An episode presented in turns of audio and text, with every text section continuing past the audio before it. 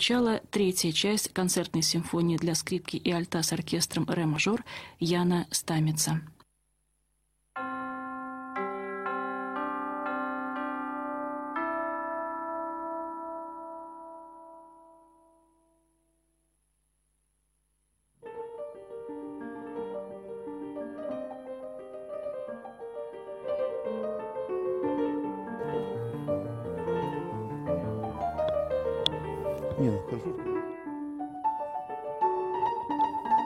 Вечерний канал, у микрофона Даниил Варламов. Здравствуйте. Первый час мы будем общаться с протеереем Георгием Пименовым, клириком храма Воскресения Христова у Варшавского вокзала. Здравствуйте, отец Георгий. Добрый вечер. Отец Георгий, мы решили сегодня с вами поговорить о благотворительности. Э, Ну, это так, широкая наша тема сегодняшняя, а более узкая. Мы оттолкнемся от известия о том, что рядом с Мариинской больницей в ближайшее время откроется памятник Петру Альденбургскому. А вот э, расскажите, пожалуйста, на ваш взгляд, э, почему это событие важно, почему э, оно обращает на себя наше внимание? Я думаю, что принц Петр Георгиевич Анденбургский, называемый еще просвещенный благотворитель, и в наше время э, имеет о себе благодарную память. Мы с вами ходим э, в Мариинскую больницу, э, мы с вами э, лечим детей в больнице детской Раухуса. Множество других зданий и сооружений в нашем городе появилось благодаря заботам и заслугам принца Петра Георгиевича Альденбургского. Вот. И вот этот, вот этот памятник, стоявший после его кончины, а его кончина последовала в 1881 году, через два месяца после э, убиения государя э, Александра Николаевича, э, он был с ним дружен и не, не, не, не перенес этой кончины, скончался. Вот, и все, все народное было желание вот такого памятника перед той больницей, которой он занимался 40 лет. Больница Мариинская на, э, Литейн- на Литейном проспекте. Вот, э, в каком-то э, на каком-то сайте я прочитал, что уже открыт этот памятник, и вчера туда сходил. У меня была возможность, туда сходил. Памятник еще не открыт, а поставлен постамент. Да, дело в том, что сообщалось в начале июня о том, что Мариинская больница празднует свое 220-летие. Была торжественная митрополичья служба в э, церкви при больнице. Э, Была такая широкая программа празднований с сложением цветов в Стрельне, семье Эльденбургских. И э, вот, и тогда как раз сообщалось о том, что вот в ближайшее время памятник откроется. Ну, пока прошло почти два месяца, пока не открылся, но вы говорите, Ну, что уже постамент идет. есть. Да, постамент действительно- есть, видно, что идут работы. Я думаю, что, по-моему, в начале августа, какие-то первые числа августа, в первой декаде обещают открыть памятник. Вот, наверное, в связи с этим будет много публикаций, будет много воспоминаний о Петре Георгиевиче, вот, и вообще о семье Альденбургских, э, таких вот немецких владетельных князей, э, породни- которые породнились с Романовыми, э, приехали сюда. Вот, и Петр Георгиевич как раз самый выдающийся благотворитель из всего этого рода. Еще когда он служил в, по-моему, Измаилском или Преображенском полку, вот, он устроил школу для детей э, чинов Преображенского полка. Вот, и, и даже помню, что еще в, э, баню и водопровод в летнем лагере в Красном селе. Вот он озаботился вот такими простыми вещами, вот, э, почему-то о которых не думал, не думал другой. Вот, но его служба вот, в во- в военном строю продолжалась недолго, э, потому что он был случайно свидетелем, как солдаты избивали шпицрученными женщину, приговоренную там вот к такому избиению. И совершенно пораженный этой жестокостью, вот, он подал в отставку. Вот, и государь Николай I э, с нежеланием давая этому отставку, вот, ну, те- те- тем самым э, освободил его силы для того множества благотворительных дел, которые Петр Георгиевич сделал, сделал в своей жизни.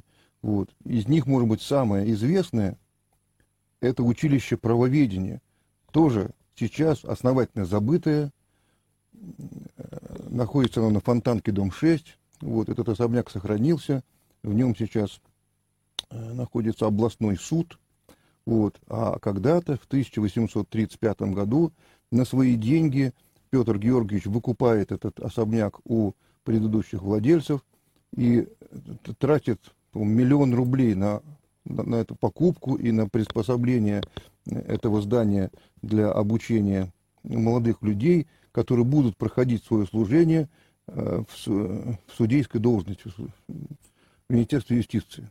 Вот. И э, до 1917 года это, это учебное заведение, приравненное к, Александр, к Александровскому или к Царскосельскому лицею, вот, э, попечителем был Петр Георгиевич Альденбургский, а после его кончины его сын Александр Петрович Альденбургский. Вот. И, конечно, очень много, ну, не, самые известные, это, может быть, не правоведы, а, например, Петр Ильич Чайковский, да, все мы знаем нашего э, знаменитого композитора. Но, кстати говоря, вот эту любовь к прекрасному, любовь к музыке, Э, внушал своим подопечным, опять-таки, Петр Георгиевич Ольденбургский, потому что сам и стихи писал, и музицировал.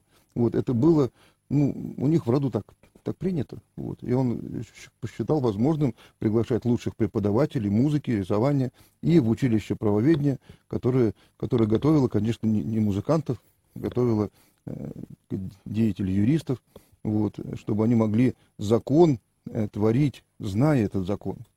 Потому что и, и тогда он сетовал на то, что те, которые работают в судах, законы не знают. И когда мы увидим вот этот открытый памятник Петру Георгиевичу Ванденбургскому, мы увидим, что он опирается на такой, на такой столб, на такую, на такую колонну. Вот эта колонна символизирует как раз закон на нагрудном знаке выпускника училища правоведения он такой золотой, небольшой, в виде колонны, на котором написано «закон». Вот. вот как бы на этот закон и опирается сам Петр Георгиевич э, в своих делах, чтобы все э, в государстве, тем более э, в юриспруденции, было по закону. Уважаемые слушатели, если у вас есть желание поучаствовать в нашей беседе, и такая возможность есть, звоните нам, пожалуйста, по телефону 328 29 32. Этот же номер для текстовых сообщений через WhatsApp, плюс 7 812 328 29 32. Также можно написать сообщение для эфира в чате на YouTube, в чате нашей трансляции, которую, кстати, очень вас прошу лайкать. Нам лайки очень нужны, очень помогают в продвижении Э, наш, нашего вещания, нашей работы. Отец Георгий, э, Петр Альденбургский ведь э, был еще и общественным деятелем, еще и государственным деятелем, он был сенатором. А вот все-таки в его жизни, на ваш взгляд, что было главным? Еще, к тому же, как вы уже сказали, военным был. Он занимал огромное количество должностей, может быть, самое трудоемкое из этих должностей была должность э, попечитель, как он назывался, руководитель всех учреждений императрицы Марии. Это всех благотворительных учреждений России того времени. Вот, это, это, так сказать, если училище правления было бы личной инициативой, конечно, потом поддержаны государем и какими-то деньгами государственными, то все остальные должности это были просто должности по, э, по по такому регулярному милосердию. Вот попробуй, не устань, если а, тебе надо заботиться в конце жизни о пятистах больницах, приютах, сестричествах и тому подобных, пятистах. Это же не просто там, сказать, наверху подписывать бумаги и спускать их вниз. Вот. Он старался вникать в каждый из них. Вот. И поэтому э, я думаю, что его все-таки, вот в двух словах, просвещенный благотворитель то, что написано на его памятнике, да. это, это и есть как бы его сущность. Есть его эпитафия, которую он сам себе уже заранее как бы написал. Вот это, это, это, это эпитафия обычно во всех книжках присутствует, которые которые о нем, о нем говорятся. Вот, и что вот он сам там сам себе пишет. Вот, да, интересно вот Да, смотреть, да, потому что да. в оригинале это на немецком языке, а в переводе это звучит так. Правду я говорил без боязни властителям мира. Ближнего блага и горе было святынею мне. О, вразуми ты, мой Бог, и власти, и мудрость земную. Дай человечеству мир, влей благость в людские сердца. Как будто написано про, про сейчас. Как будто это не более чем сто лет назад э, просвещенный благотворитель Петр Георгиевич Дермурский писал о себе. Вот, правду говорил без боязни властителям мира. Ну, властители мира были его родственники, цари, и не только русские, и там немецкие, и шведские, и там норвежские и так далее. Поэтому, может быть, ему сподручно было говорить правду властителям мира, он был равным с властителями мира. Вот. Ближнего блага и горя было святынью мне. Вот. Это ведь тоже насколько, насколько центр тяжести человека, центр внимания его души не на себе, на, на другом. Об этом же пишет императрица Александра Федоровна своей дочке, по-моему, Ольге, э, о том, что ты забудь о себе, ты утешь, например, улыбкой тому, кому плохо. Вот мы тут в День памяти царских мучеников вот, читали их письма, вот, и там практически она призывает свою дочку забыть о себе. Вот, вот как здесь, ближнего блага и горя, чтобы было твоей святыней. Вот. Насколько я сейчас другой. Насколько я сейчас озабочен очень своими проблемами, а не только чтобы прям ближнего благом и горем. Вот, поэтому вот это вот эпитафия и вообще весь, весь этот памятник, что для нас значит этот памятник? Что мы вспоминаем наших просвещенных благотворителей, великих государей, их помощников, э, как они творили, что они хорошего делали. Вот, конечно, хорошо, что мы это ставим те памятники, которые в иное время были безжалостно свергнуты. Вот, э, восстанавливаем какую-то историческую такую справедливость, исторический облик нашего города. Но вот что воплощает Петр Георгиевич? Мы, я готов так вот жить, как он, как он живет, как он жил. Вот, вот эту м, его, его жизнь, его наследие я применю к себе. Вот, и тут, может быть, уместно перейти к его, к его родным, к его а, сыну, э, к его дочери. Вот, э, Александра Петровна э, стала вообще святой. Может быть, она недавно при- причислена к лику святых, великая княгиня Александра Петровна, а, э, в прославлении преподобного великая княгиня Анастасия Киевская. Вот. Ну, буквально тут мы вот ходим в Петербурге по ее стопам. Мы переезжаем через вот мост, там, лейтенанта Шмидта, вот, как он там назывался, Николаевский, да, Благовещенский. Благовещенский, Благовещенский, да, и э, видим дворец труда, вот этот, вот этот дворец, в котором Николаевский дворец и жи- жи- жила со своим супругом, к сожалению, в несчастливом браке великая княгиня Александра Петровна. Вот здесь началась ее благотворительность, здесь начались ее скорби, вот, и сейчас на ик- иконе, которая к прославлению написано «Скорби, суд, сокровенная милость Божия». Она держит свиток, а там надпись «Скорби, суд, сокровенная милость Божия». Я на этих скорбей-то хлебнула, живя в таком вот дворце, в который сейчас экскурсии ходят, в котором там и церковь своя, и там чего только нету. Вот. Но вот ей там пришлось горе хлебнуть. А здесь она и заболела, стала, в общем, не- не- недвижной, практически в коляске стала, стала жить. Вот. э, Семейная жизнь не заладилась. Она уехала за границу, потом вернулась уже в Киев, выкупила там участок земли, вот, и построила ну, нечто равное или, или подобное Марфа-Мариинской обители в Москве. Покровскую, Покровскую больницу, где были все условия для того, э, чтобы страждущие люди ну, того времени могли получать и врачебную помощь, и уход, и заботу. э, причем служили им именно инокине вот этой самой обители. Она возглавляла э, в Санкт-Петербурге одно из сестричеств, и хотела тоже устроить такую обитель здесь, в Петербурге. Но самые сестры милосердия не хотели брать на себя вот иноческий такой уже всежизненный подвиг, а хотели работать в больнице, ну как на работе. Приходить, работать, даже бесплатно приходить, работать, но потом все-таки уходить домой, создавать семью. Вот. И здесь у нее вот эта задумка не получилась. Вот. А там получилось. И, конечно, этот, этот, эта обитель до сих пор существует, почитают память великой княгини Александры Петровны, вот, и в Инокинях Анастасии. И какой замечательный тропарий там написан, в котором есть такие слова «Рода царского всечестное украшение – милосердному самарянину уподобилась Иисия, страждущим в обители своей послужившей. Вот милосердному самарянину уподобилась и послужила страждущим в своей обители. Для нас это как памятник Ленину с рукой в будущее светлое, которого мы просто никак не можем со соотносить свою собственную жизнь.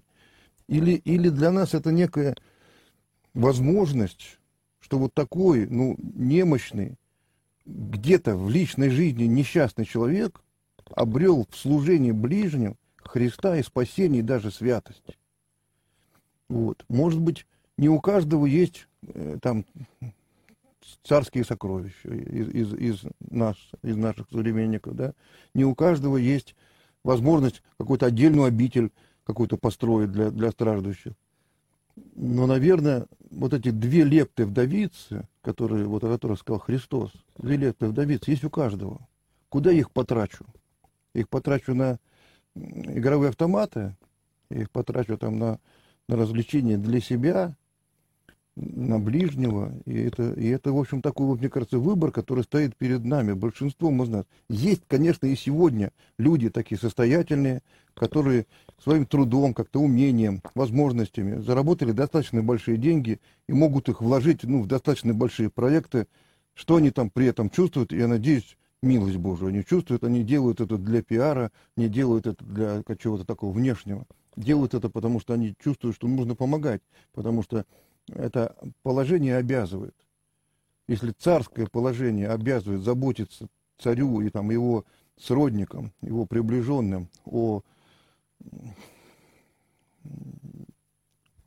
о гражданах да, своей страны, потому что, потому что у них больше возможностей, то, наверное, и человек имущий там, финансовые возможности, какие-то возможности помощи, он чувствует, что он не может это просто на себя все на себя, что какую-то талику он, он ну, как бы нравственно должен отдать.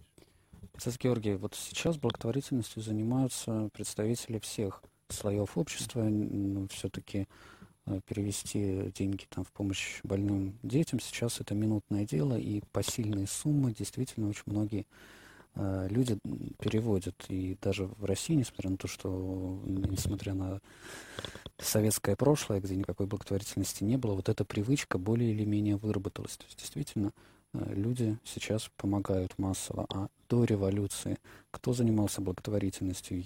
Мы вот в основном читаем о благих деяниях, э, как, как сейчас сказали бы, элиты. Но на самом да, да, да. Э, но а как на самом деле было? Кто занимался благотворительностью? Это было, было удовольствие для состоятельных особ или все-таки? Ну, все-таки слово удовольствие я бы тут не использовал. Вот, потому что то, что ты считаешь о Петре Георгиевиче, который всю жизнь, он мог вообще не делать ничего. У него хватало и своих состояний, не говоря уже там о, о, о сказать, вознаграждениях за службу. Вот. Э, у него было вот такое милостивое сердце. Или э, вот инокиня, инокиня Анастасия.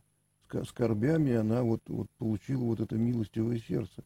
И мне кажется, что каждый человек, который там переводит какую-то копеечку там, на детей или там, на что-то там, да, если он переводит для некой покрасоваться цели, то это тогда можно не делать. Это как, как покрасоваться-то? Никто же кроме тебя не узнает, сам, что сам ты себя можешь об, об, обкрасовать. Mm. Сам себя можешь приписать себе все, все вот это. Вот. А, а, а если вот тебе действительно жалко там кого-то стало, или ты добиваешься, где у святых отцов, что делать добро для того, чтобы приобрести милостивное сердце. Вот цель.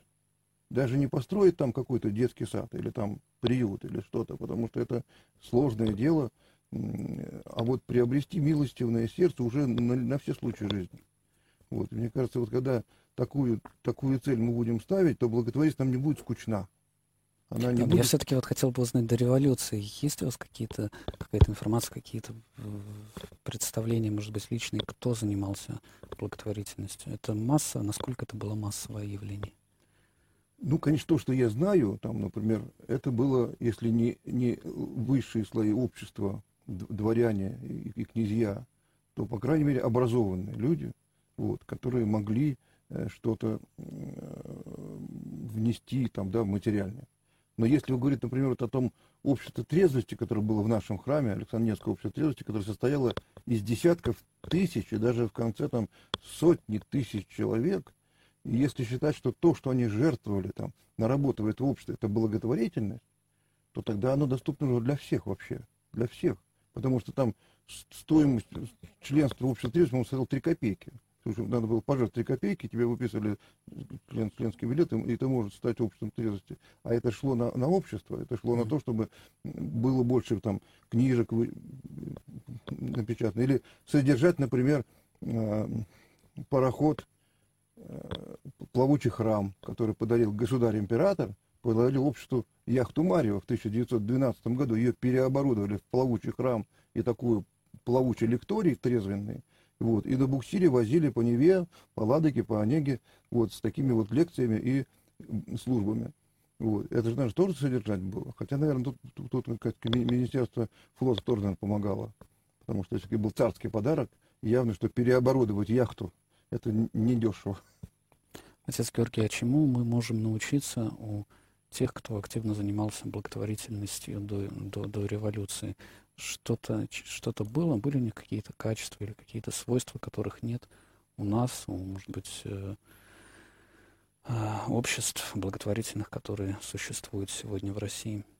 Ну, я думаю, что каждое благотворительное общество существует ну, с такой подлинной целью, чтобы добра стало больше, а, а всяких бедствий стало, стало меньше. Вот, и трудно представить, чтобы чтобы просто вот мы накормили бы всех. Господь Иисус Христос что сказал, нищих всегда имейте с собой, а меня не всегда имейте.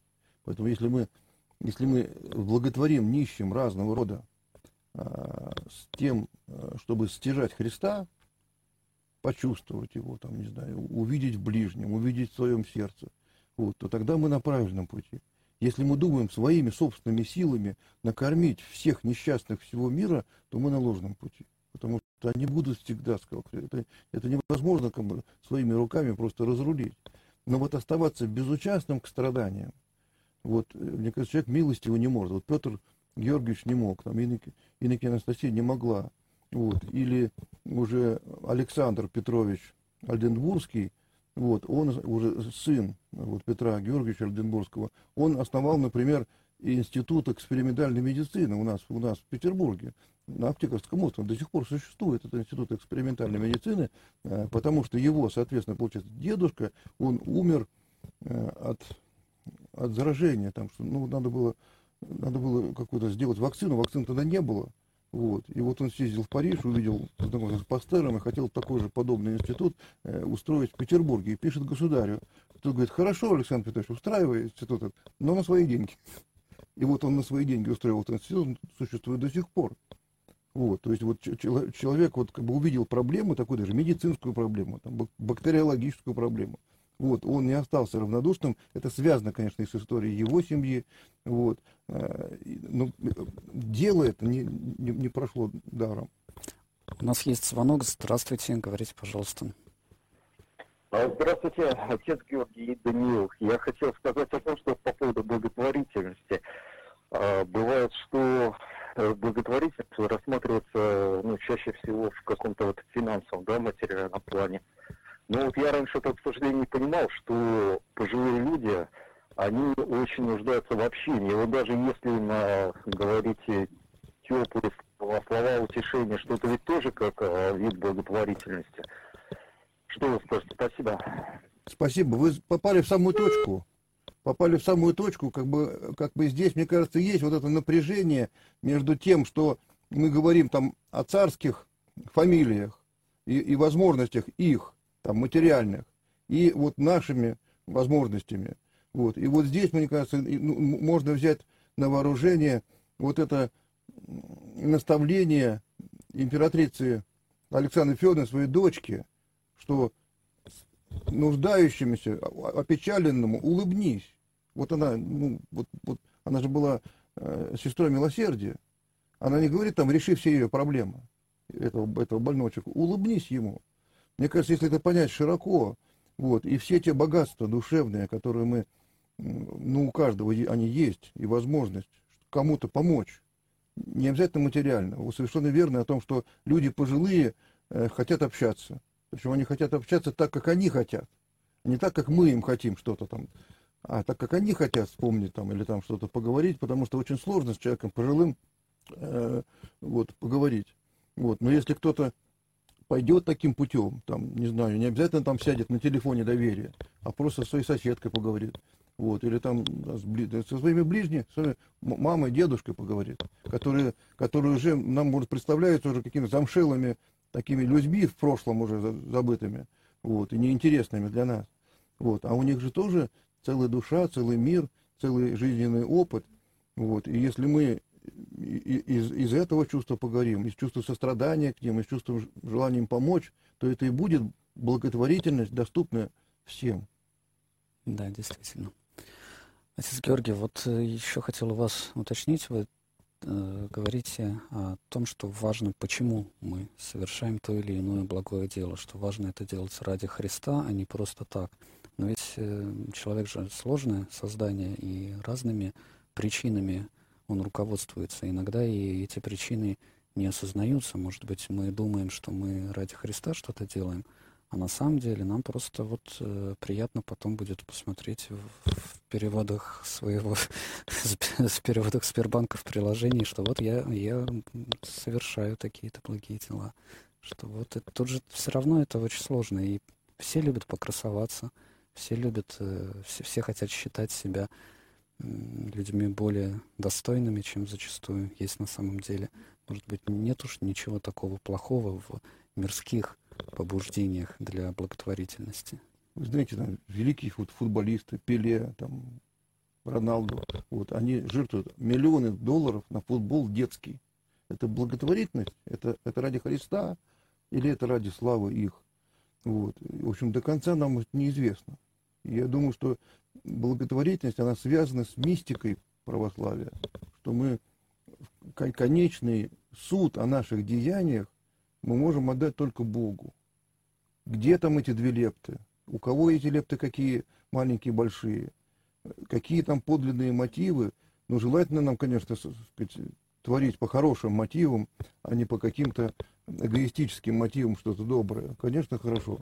Вот. Но конечный суд, когда мы отдаем Богу и не меряем ни себя, ни других, ни их жертвы, ни свои, вот, мне кажется, тогда мы воистину совершаем перед Богом что-то, что как бы ведомо до конца только Ему. Вот. А даже сам себе я не могу сказать, что тут было. Христианство тут было, пиар тут был, или что-то, какое-то самовосхваление. Вот. Дай Боже, чтобы не было, так сказать, ни пиара, ни самовосхваления, ни каких-то других таких каких-то левых мотивов. Но поскольку у нас любой хлеб наш человеческий как бы с примесями разными бывает, да, и души, и хлеб, так сказать, добродетели также, вот, то, ну, по неволе приходится как-то с этим смиряться, и все-таки на суд, на суд Божий, на милость Божию, на, на доброту Божию это отдавать. Вот, поэтому, мне кажется, не надо смущаться о том, что мы не можем с вами построить э, город Гагры с, э,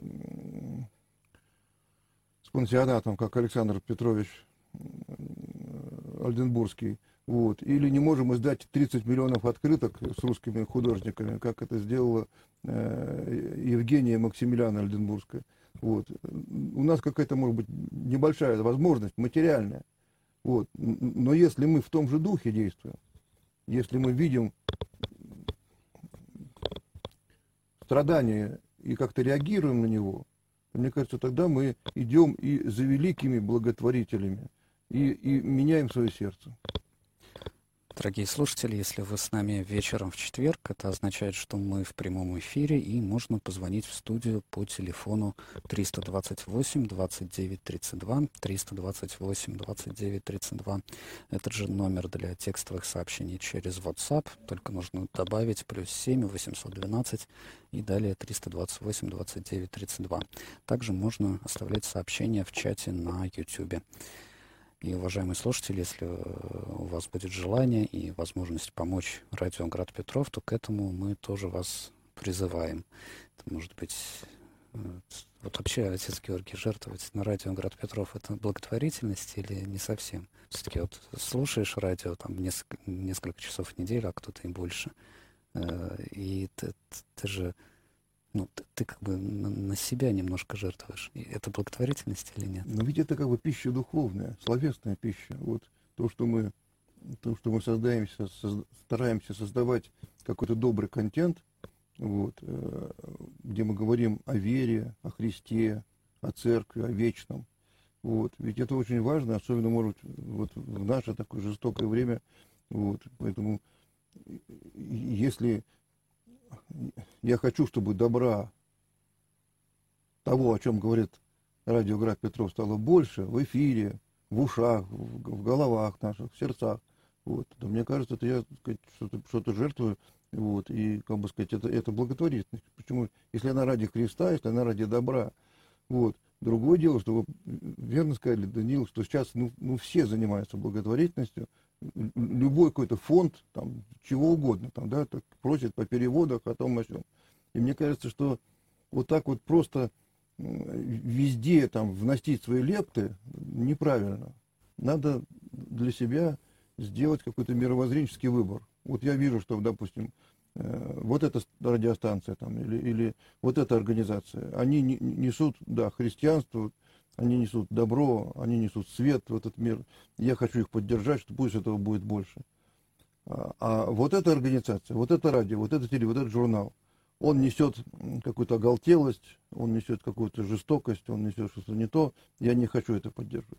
Мне кажется, вот этот выбор, он стоит перед каждым, особенно сейчас. Что поддерживать, кого поддерживать, за кем я вижу Христа, а за кем я его не вижу. Вот. И, и тут вот как бы глупо нельзя поступать, потому что можно, можно нечаянно так сказать, поддержать тех людей, которые несут в мир совсем не, Хри, не Христа. Да. Отец Георгий, а вот интересно даже стало, что правда можно случайно пожертвовать каким-то оголтелым журналюгом? У нас, по-моему, все-таки в России, э, да, есть разная журналистика, но как раз в деньгах нуждаются те, кто либо э, имеет отношение к религиозным организациям, либо кто непосредственно занимается благотворительностью. То есть э, мирские всякие такие начинания, они как-то коммерчески более успешны, если вы показываете по телевидению комедийные сериалы или там что-то. Э, ну, ну, все равно надо быть внимательным. У меня все равно это, это коммерчески выгодно. Пример перед глазами на Седой площади в каком-то подвале открылась так называемая часовня какого-то Афонского монастыря. Вот часовня Афонского монастыря. Не, неизвестно какого, но рекламирует себя такой вот православной организацией. Вот я прихожу в часовню, которая сейчас храм э, на Сенной, спас, спас на Сенной, там, да.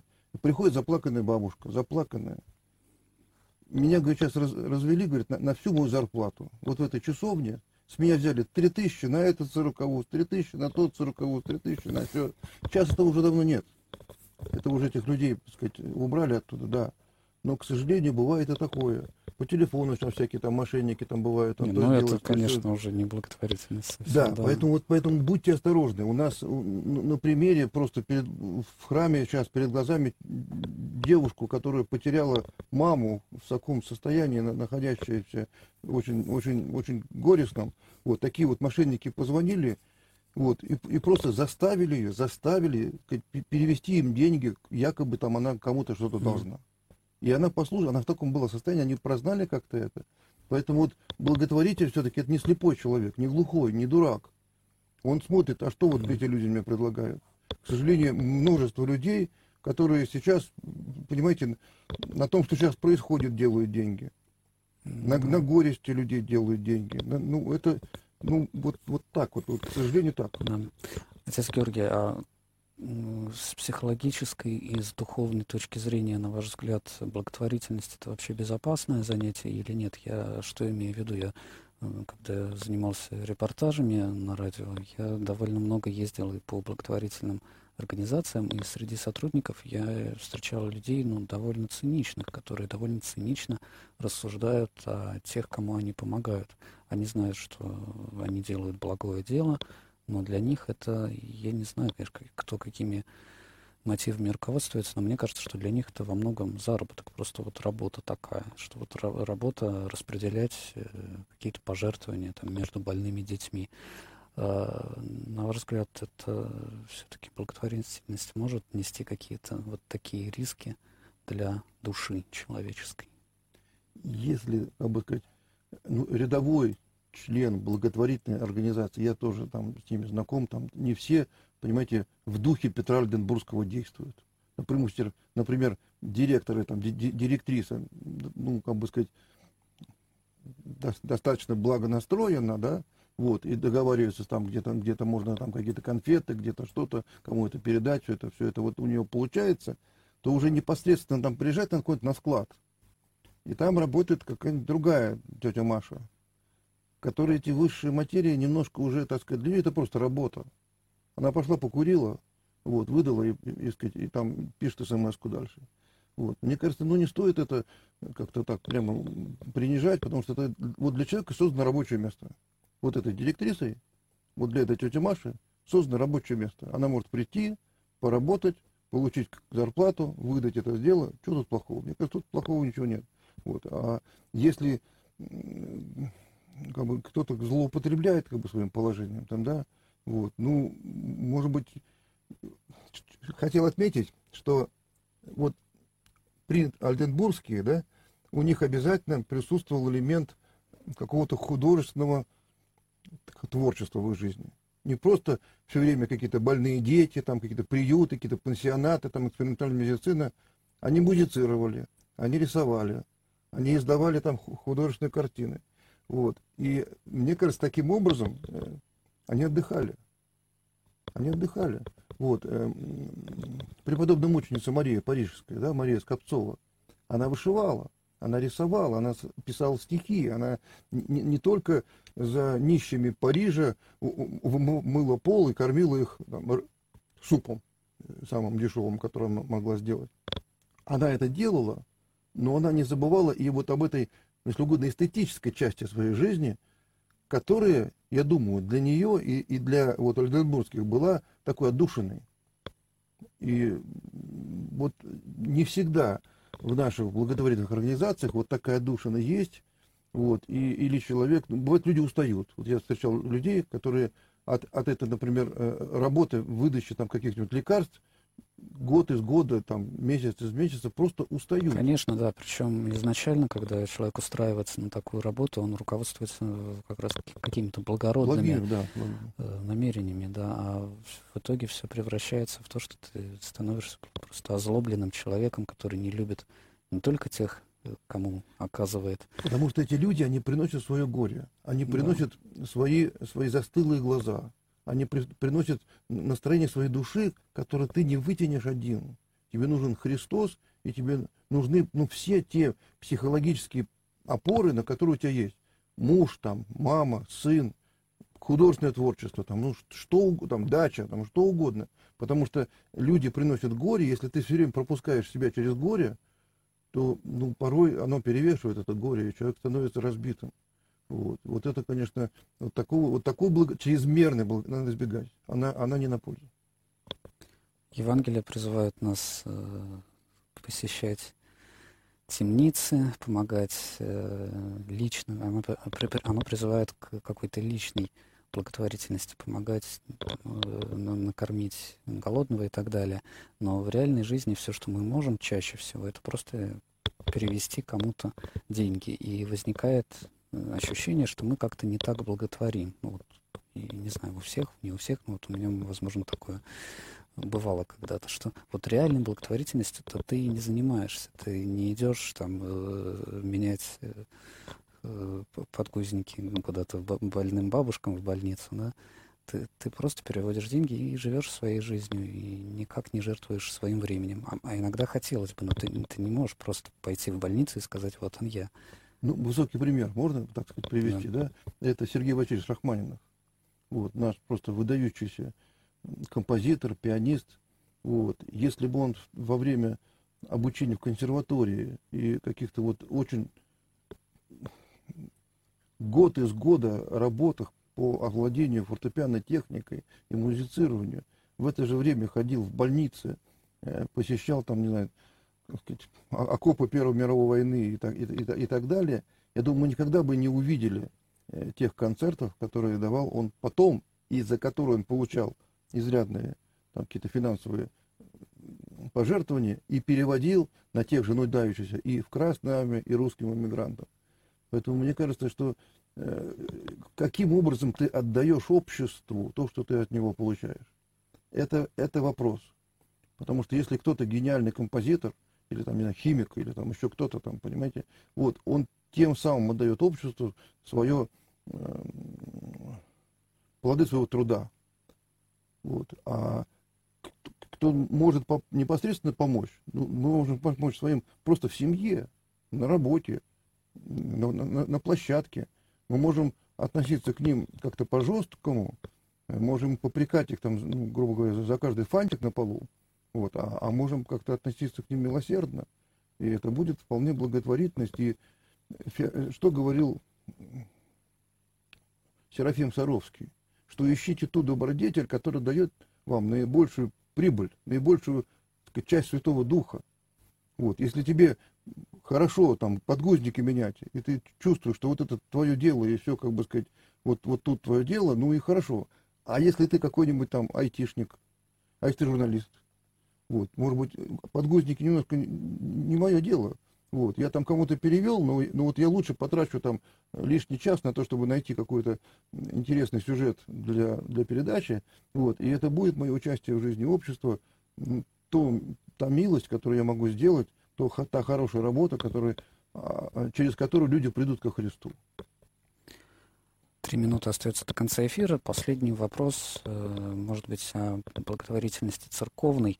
Э, если сравнивать э, то, чем сейчас занимается церковь в этом плане, в плане благотворительности по сравнению с тем, что было до революции, на ваш взгляд, роль благотворительности в жизни церкви стала больше или меньше? Я думаю, она стала меньше. Я думаю, она стала вот такой более опосредованной через, э, через собирание, опять-таки, средств да, в какие-то центральные фонды, вот, вот у нас больница Ксении Блаженной. С каждого храма собирается какая-то денежка вот, на то, чтобы существовала больница Ксении Блаженной. Вот, наверное, кто-то приезжает туда и сам что-то привозит и, и все прочее. Но она существует, эта больница, да, в ней достаточно много людей, это такое надежное, хорошее учреждение сестринского ухода, вот, и слава Богу. Вот. Но если сравнивать с дореволюционной ситуацией, то вот был, был такой отец Александр Дернов, настоятель Петропавловского собора, э, протопресвитер придворного духовенства. Но, казалось бы, у человека все есть. Протопресвитер придворного духовенства. Петропавловский собор, э, Зимний дворец. Это все вот это было часовня, где, где сейчас э, домик Петра Первого. Он на свои личные средства покупает, по первый этаж на Петроградской стороне, устраивает там детский приют, и 20 лет его лично ведет. Мне кажется, вот, вот такой пример просто уникальный. Вот, он достаточно малоизвестный, но вот, вот так человек поступал. Спасибо большое. Протеерей Георгий Пименов, клирика Воскресения Христова у Варшавского вокзала, принимал участие в первом часе вечернего канала. В 18.30 в студию придет главный редактор радио «Град Петров» протеерей Александр Степанов. С ним поговорим о текущей жизни радио. А затем в 19.10 вместе с протеереем Александром Рябковым обсудим сразу несколько тем, в том числе ажиотаж вокруг фильма «Барби». Не переключайтесь.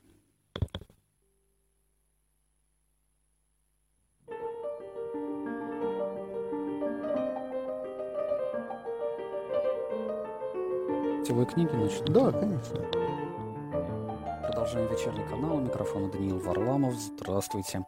И следующие 30 минут мы проведем с главным редактором радио «Град Петров» протеереем Александром Степановым. Здравствуйте, отец Александр. Здравствуйте, Даниил. Здравствуйте, дорогие радиослушатели.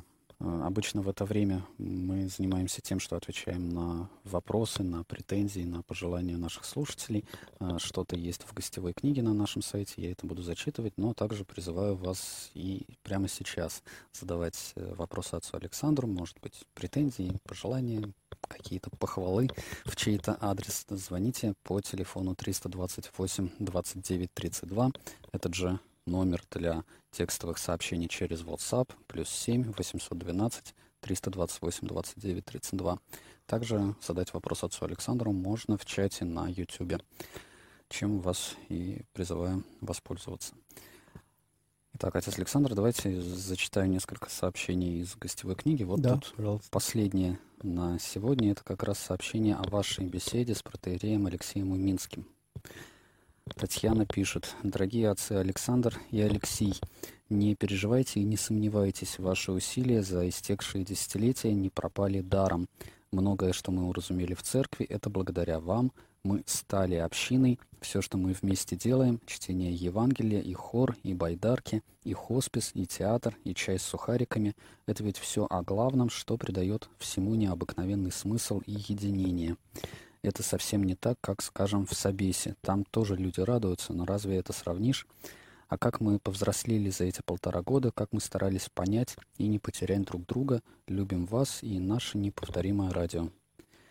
Да, отец Александр, тут, э, может быть, не очень понятно будет, о чем речь. Вот специально для тех, кому непонятно, сегодня вечером в 21 час 21 минуту в нашей группе ВКонтакте будет как раз выложена передача с отцом, Алекса... Э, с отцом Алексеем Уминским, о которой идет речь. И там ее можно будет послушать целиком, а можно будет отдельно цитату как раз о сути общинной жизни. Эту проблему вы в интервью и затрагивали. Ну да, эм, говорили о такой, мне кажется, теме довольно актуальной, как соотносится личное благочестие и личная духовная жизнь человека, его молитвенная жизнь, участие в богослужении – ну, не знаю, там посты обычно тоже здесь упоминают. Но это то, что связано вот, с, э, собственно, с моей жизнью, как бы вне зависимости от жизни прихода, например. А с другой стороны, вот э, жизнь общины, жизнь прихода. Христос собрал апостолов, не каждому по отдельности что-то внушал, а они именно жили вместе – и посылал он их тоже как минимум по два да, проповедовать. Так что вот эта общая жизнь, она тоже почему-то очень важна. Вот. И я вот в этой программе как раз замечал, что в разные эпохи как-то акцент делается на разном. То, скажем, 19 век, это очевидно, когда читаем ну, вот наших э, церковных писателей и подвижников благочестия, таких как там Э, Игнатий Бринчанинов, Феофан Затворник, ну, Иоанн Кронштадтский чуть позже, вот, э, то мы видим, что в основном все сосредоточено на именно индивидуальной жизни человека.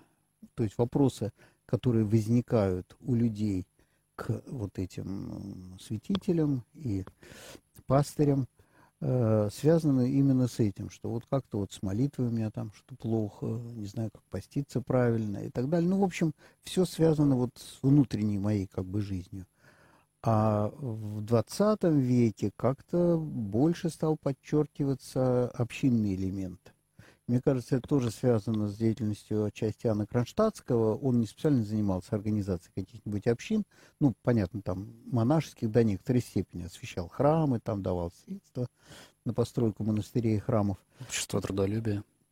Общество трудолюбия, да, вот тоже социальная такая деятельность церковная ему была совершенно не чужда. И, ну, и он вообще там ходил по молодые годы по бедным и раздавал там свою зарплату и так далее. Вот. Но это все-таки основной акцент его проповеди был всегда направлен на э, Евхаристию, на литургию. И вот он как раз очень настойчиво призывал, как и Феофан, затворник тоже, к частому причащению. что вообще христианская жизнь – это участие в таинстве. И вот отсюда, по-моему, а участие в таинстве – это все-таки не только индивидуальный акт. Вот из э, этого придания какого-то дополнительного смысла и глубины именно общей молитве, общему переживанию, которое, конечно, подразумевается в литургии, вот оно обратило внимание на общинную жизнь. Вот. Кроме того, советский период, когда вот эти очень немногочисленные группы верующих существовали, а, конечно, они существовали очень крепко, держась друг за друга, потому что нужна была взаимная помощь. Священников арестовывали, ссылали куда-нибудь там в очень труднодоступные места – надо было их поддерживать, люди к ним ездили, держались тоже вместе, и священникам духовник писал какие-то письма, ну, как вот Никон Воробьев, например, да, такой пример, ну, таких было, конечно, немало. Вот, то есть э, люди вынужденно должны были собираться вместе, потому что было трудно пережить вот такое богоборческое время, все эти гонения на церковь. Э, нажим такой общественный, э, так сказать, атеистический, вот, э, гораздо было легче это пережить именно вместе. Вот. Поэтому вот это общинное, так сказать, направление, оно тоже получило очень большое развитие. И с другой стороны, в эмиграции похожая ситуация, то есть не в том смысле, что там кого-то ссылали и притесняли, но там просто православные русские оказывались в таком абсолютном меньшинстве, растворялись в этой огромной массе местного народа, и чтобы не потеряться, не раствориться, собирались в приходы. Приходы становились вообще центром русской жизни. И люди, которые даже, может быть, мало вообще посещали храм, э, сидя у себя дома в Российской империи, благоденствуя, э, там почувствовали очень большую тягу тому, чтобы быть в храме, быть вместе, вместе молиться, вместе как-то помогать взаимно друг другу. Одним словом, в общем, вот 20 век определенно переместил акцент с индивидуального благочестия именно на совместную жизнь, на разные формы ее. Ну вот, и поскольку те пастыри и, может быть, новые даже пастыри, которые только приступали к служению вот в период после тысячелетия, в период перестройки, конечно, ну, ас, э, покорный слуга в том числе, да, мы читали очень много э, книг э, на эту тему, написанных в основном в эмиграции, там, того же Шмемана, проповеди владыки Антония Сурожского, вот, других авторов, отца Николая Афанасьева, конечно, который очень много писал об этом, о значении мирян в церкви и так далее. В общем, э, для нас э, сразу это было некоторым, э, некоторой уже вполне осознаваемой задачей, да, формировать какую-то христианскую жизнь. Вот не просто сделать храм, его благоустроить, так сказать, благолепие ему придать, и будут какие-то люди приходить, уходить, помолиться, ушли, да, а именно создать жизнь, создать такую жизнь, которая, ну, как-то достаточно внятно отличалась бы от жизни светского общества. Да? Свои правила, свои законы, своя этика отношений между людьми уже христианская, да? Свои интересы, э, воспитание детей в этой среде христианской. Да? То есть вот это, конечно, очень было проявлено. Ну вот с отцом Алексеем, который, ну, примерно мой ровесник, чуть моложе меня, но, в общем, можно сказать, мы ровесники и по служению, и по возрасту. Э, в общем, в этом отношении сходный какой-то опыт. И вот мне хотелось обсудить как эти вещи, индивидуальное благочестие, вот сочетаются и дают какой-то эффект духовного роста. Что в конечном счете каждый человек призван к спасению, к, э, то есть исцелению. Вот, да, спасение это в точном смысле всегда исцеление, да, сотерия, вот, э, обретение некой целостности. Вот какую роль здесь играют какие-то личные мои усилия и какую роль в этом всем играет община. Вот да, очень, такую тему я очень интересно, конечно, пытался беседа. сформулировать, да, и вот отец Алексей довольно живо тоже на эту тему, мне кажется, говорил. А сегодня, как я уже говорил, в 21 час ВКонтакте появится пост, где будет ссылка на полную версию этого интервью можете там перейти и послушать, а прямо сейчас уже она есть на стриминговых наших платформах. Это, я имею в виду Яндекс Музыка, Google подкасты, Apple подкасты и так далее. Если вы чем-то из этого пользуетесь, Spotify, э, то, пожалуйста, вот э, набирайте радио Град Петров, и одна из последних передач это интервью да, отца да. Александра с отцом Алексеем. Программа «Экклесия» да, была, да, Экклесия. программа о церкви. Я еще, может быть, пользуясь случаем, хочу проанонсировать один проект, который у нас на радио начнется совсем скоро. Значит, э, существует такой фонд э,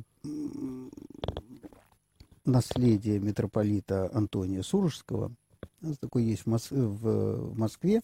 Вот, собственно, о нем будет речь. Есть такой фонд тоже в Англии но он, э, так сказать, не слишком активно действует. Там, конечно, уже довольно пожилые люди. Кроме того, он, так сказать, немножко отстраненно держится от России сейчас, Московской патриархии. Вот. А вот Московский фонд действует очень активно. У нас вот были тут передачи как раз тем Егором Агафоновым, который mm, да. относительно недавно стал э, президентом этого фонда. Его пригласили, потому что там уже очень в возрасте его предшественники, и поколение одно умерло, второе тоже уже там не молодо. Вот, Егор очень активно занялся, и поскольку вот в этом году, 4 э, августа, будет ровно 20 лет со дня кончины владыки, так время летит, казалось, так совсем недавно он был жив, люди к нему ездили активно, я, к сожалению, не бывал никогда в то время э, в Англии. Вот. Э, и в следующем году, кажется, в сентябре будет 110 лет со дня его рождения, в 24 году. Значит, вот с августа по сентябрь следующего года этот фонд объявил, э, значит, этот год как бы годом митрополита Антония. И будет осуществлять целый ряд проектов. В частности, у них есть довольно большая коллекция аудиозаписей самого владыки, где он говорит, да. Мне кажется, что это само по себе тоже очень хорошо. У нас много звучит тоже его программ, э, но не столько он говорит, сколько читаем его какие-то проповеди, тексты и так далее. Вот, а здесь это именно будет его голосом. Он выступал тоже на BBC. Так что есть его вот такие радиобеседы, э, которые он какое-то время вел, наверное, не, ну, совсем не в таком количестве, как у отца Александра Шмемана, который на э, радио «Свобода» э, выступал в течение очень... Отец Александр, ну, давайте скажем, что и BBC, и Радио Свобода признаны иностранными агентами вот. в России. Ну, прекрасно. Вот. Ну, они и тогда глушились, да, но вот тем не менее. Вот это были те станции, на которых эти замечательные люди все-таки выступали. Так вот, э, у фонда московского есть э, эти записи с BBC и, и тоже и другие всякие. И вот мы сейчас с ними уже договорились, э, если я правильно помню, с 13 августа по воскресеньям в 22.30, так кажется, э, у нас будет вот такое, такая программа владыки Антония – э, получасовая. Ну, то есть 20 минут, 25, вот так до получаса. Вот, каждое воскресенье 22.30 вы можете слушать Владыку Антония. Ну, вот он несколько программ послал мне э, на, так сказать, пробу, я послушал, очень замечательно. Там вот первое, например, там несколько бесед о вере. Что такое вера, откуда она берется, как она в человеке появляется, как она возрастает или убывает и так далее, да важный вопрос. Наверное, вера – это проблема для каждого. Верую, Господи, помоги моему неверию, да, как в Евангелии говорит отец э, одержимого мальчика. Вот, и я думаю, эти слова каждый может повторить, и вот как-то в этом разобраться. Такой человек, как Владыка Антонио, у которого, так сказать, с верой, ну, наверное, было все в порядке – вот, об этом рассуждает и делится своим опытом. Это первое. А дальше пойдут какие-то еще. С 20 августа в 22.30 раз в неделю с 13 А, с 13 С 13 августа, да. Хотели даже прямо начать с ближайшей субботы, ну, это все довольно быстро. Воскресенье. То есть воскресенье, простите, да. Вот. э, Но просто не... э, Уже оказалось, что программа сверстана, и нам тут не переменить так быстро. А со следующей недели все пойдет. И это будет, в общем, в течение года. Вот, год митрополита Антония. У нас есть звонок. Здравствуйте. Звонка нет. Нет, жалко. Долго говорили. Да, 328 29 32 телефон прямого эфира. Ну, может, слушатель быть, перезвонит. да, или перезвонить, или, может быть, э, уважаемые другие слушатели тоже присоединяйтесь Да. к разговору, задавайте вопросы главному редактору радио Град Петров, протерею Александру Степанову. Напоминаю, что можно также в чате на YouTube написать. Это удобно всем. Удобно читать, удобно писать там сообщения, поэтому вот, пожалуйста. И ставьте нам лайки. Ну, Нуждаемся в ваших лайках на YouTube. Они действительно помогают в распространении радио Град Петров. Фактически каждый ваш лайк это, можно сказать, бесплатная реклама для нашего Ну да, радио. э, говорят, на один лайк это 10 новых слушателей. Уж не знаю, насколько так, но объявляют обычно так. Да, Я ну, слышал. вполне можно в это поверить. Отец Александр, почитаю еще, что есть в гостевой книге на сайте grad-petrov.ru. Наталья пишет, 3 июня у Марины Лобановой про икону Троицы рассуждал Петр Сапронов. Супер. Мгм. Вот, благодарность такая есть. Ну, Петр Александрович у нас много чего э, озвучивал на радио, и большие циклы читал, в основном история, культура русская. Его, в общем, специальность основная. Ну вот и вот, в частности, последние годы он, по-моему, очень увлекся живописью, всякой разной, и западной, и более поздние, там, порочные. Э, Вот, и вот иконы. Э, Он, он даже э, написал книгу книга под названием э, что-то «Бог и человек». Это, в общем, у нас, по-моему, взята идея. «Бог и человек» э, в мировой живописи, что-то в таком роде он мне подарил. Больше я пока еще не, не- смотрел. Так что да, э, наверное, это интересно. Да, на сервисе скачивания есть передачи с его участием. Вот, Ну, икона Троицы такая немножко еще и актуальная тема у нас. Да, да.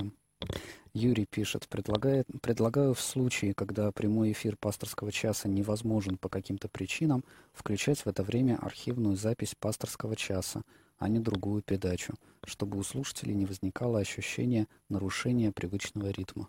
Мгм. Ну, да, это, в общем, это не, не первый раз, когда нам предлагают, и мы сами, конечно, мы очень долго мы так и делали, но э, претензии были какого рода? Человек включается в середине, он не знает, что программа идет в повторе, допустим, вначале мы это говорим, но, может, один раз в середине скажем, да, ну, вот он полчаса будет слушать и думать, что э, прямой эфир, пытается звонить, звониться не может, э, тут бесконечно жалобы. Почему у вас та-та-та-та-та? Поэтому э, делали э, какую-то другую программу, чтобы люди понимали, что пасторского часа вживую нету. Вот. э, В общем, это как-то, ну, вроде сердце на этом успокоилось, особенно жалоб не было. Ну, да, вот, в общем, вот вы, вы понимаете, какая была логика, когда мы стали ставить что-то тоже такое, ну, как бы назидательно-вероучительное обычно, вот, какая-то беседа о вере, там что-то в таком роде, вот, но э, не непосредственно пасторский час, вот вопросы-ответы. Тем более, что э, можно было бы, конечно, делать э, какие-то тематические, то есть из старых пасторских часов вырезать какие-то интересные моменты и даже, может быть, разных пастырей. То есть ответ, э, то есть вопрос, ответ э, удачный, потом другой какой-то пастырь из его пасторского часа. И вот собирать такие вот программы, иметь, может быть, десяток другой таких программ на случай, когда нету живого пастыря. Вот, может Да, быть, к так. сожалению, летом часто Летом, бывает, конечно, не да, найти но священники тоже все-таки имеют семьи, как правило, и семьи требуют, чтобы куда-нибудь их повезли, хотя бы на даче с ними побыть. Что священники, конечно, не имеют, как правило, много времени уделить своей семье, детям. А тут вот можно, ну, куда-то поехать иногда, может быть. 328 29 32, чат на YouTube, звонки, WhatsApp, плюс 7 812 328 29 32. По- По-прежнему, уважаемые слушатели, призываю вас связываться со студией, если у вас есть какие-то пожелания, касающиеся работы радио Град Петров. Татьяна хвалит передачу «В мире экологии» и призывает почаще приглашать прекрасного автора. Это кто В мире экологии. Вот я хотел Прекрасный посмотреть, автор. но я не нашел, к сожалению, кто прекрасный автор. Но... Ну да, ну там разные да. авторы. Там ведет да. это Анастасия наша. Луговкина, да. Да. Наталья пишет. Здравствуйте. Очень желательно перед э, очень желательно было бы указывать переводчика перед трансляцией каждого зарубежного произведения. Не указывать и неэтично, и нарушает авторское право. В частности, это касается э, Весли, мама, папа и восемь детей в Дании. Вот указывать переводчика. А, тем, когда как... мы читаем да, какую-то иностранную читаем, литературу. Да. Ну что же, да, в общем, наверное. Наверное, это было бы правильно. Ну, вообще, честно говоря, на радио, я помню, Ленинградское радио, такое очень культурное, там было много литературных чтений, радиоспектакли. Честно говоря, я не помню, что там говорили, в чьем именно конкретно переводе. Ну, если это какой-то великий переводчик, типа там Пастернака, там Шекспира перевел, ну, тут, пожалуй, об этом логично было бы сказать, потому что там половина Шекспира, а половина Пастернака. А такой переводчик, который просто переводит текст, ну, от, от него не так уж там много может быть, да, его, собственно. Хотя, конечно, хороший переводчик, хороший перевод, это, да, тоже общем, почти полдела. Да, ну как-то, вот. в принципе, труд переводчика, он не Довольно очень... незаметный, довольно незаметный, да, это жалко. Ну вот, потому что действительно переводчики есть замечательные, а есть, наоборот, халтурщики. Последнее время много таких, которые, особенно если какую-то нон-фикшн литературу читаешь, художественную, там, ну, как-то увлекаешься сюжетом, и не так заметно. А когда ты читаешь какую-нибудь книгу по богословию или философии, понимаешь, что этот переводчик мало что понимал в предмете и допускает, ну, какие-то абсолютно, ну, дикие ошибки, то есть, ну, устоявшиеся слова, например, там, не знаю, Вселенский собор называют Экуменический собор. Ну, ну, ну, в общем, в этом нет э, большой ошибки, но просто это устоявшееся словосочетание, когда говорят там о Вселенском соборе, понятно, это семь Вселенских соборов. То есть в богословской литературе устоявшийся термин, да, переводит как экуменический собор. В таком роде там сплошь и рядом. Вот, это, конечно, просто очень плохой перевод, и главное отсутствие редактора, потому что переводчик не обязан знать все про философию и богословие, но должен быть обязательно редактор, который специалист в этой области, и он проверяет соответствие терминологии и смыслы тоже, которые тоже человек не, не понимающий может очень сильно исказить. Эдуард пишет в WhatsApp. Здравствуйте, отец Александр. Спасибо за душеспасительные программы. Помощи Божьей вам. Спасибо. Много, Спасибо, да. Много Требуется позитива. иногда. Да, да, да, да. Это не всегда так в нашей гостевой книге, но в данном случае это э, приятно и э, хорошо для летнего времени, когда да. хочется немножко отдохнуть от всякого негатива. Вот. Ну и опять благодарности. Вот Елена пишет из Санкт-Петербурга. Уважаемые сотрудники радио «Град Петров», хотим выразить глубочайшую благодарность за ваш труд, утешение, которое вы вносите в наши души, а также вдохновение и веру, которую возрождаете. Всегда интеллектуально радует и обогащает передачи, которые ведет Марина Лобанова. Спасибо огромное. Людмиле Зотовой поклон за актуализацию воспоминаний о горьких годах – Вчера и сегодня слушали главы из дневника Зинаиды Романовой, и сердце обливалось кровью. Конечно, особая благодарность отцу Александру Степанову за все, что он делает. Всегда ждем его участия в передачах. Знаем, что в православии не приветствуется похвала, но не можем не написать. Спасибо от всех наших сердец. Спасибо, спасибо, да похвалы можно возгордиться, как известно, это не нужно. Нет, но у меня всегда хватает, мне кажется, здравости, чтобы понимать, что мы далеко не идеальны. Хотелось бы всегда большего и более интересного, разнообразного, душеполезного, но не так просто все это найти, особенно если сам делаешь передачи, а вот все мурыжу этот цикл о божественной литургии. Все-таки я его делаю. Наконец я закончил введение. Введение заняло 12 передач. Вот, теперь приступаем. Теперь приступаем. Э, да, приступим к э, литургии Анны Златоустова. Отец Александр, а вот э, чтобы, может быть, разбавить действительно благодарности, на, ва- на ваш личный взгляд, чего больше всего сейчас не хватает радио Град Петров, Ну, эфиру радио Град Да, я думаю, вот передач в том духе, в каком это делал, мы делали с отцом Петром Мещериновым, например, вот. Именно о практике духовной жизни. Совсем не так много людей, которые имеют собственный серьезный духовный опыт. Опыт молитвы, опыт какого-то богообщения, самого вот такого глубокого и сокровенного. И только такие люди решаются, собственно, всерьез на эту тему говорить.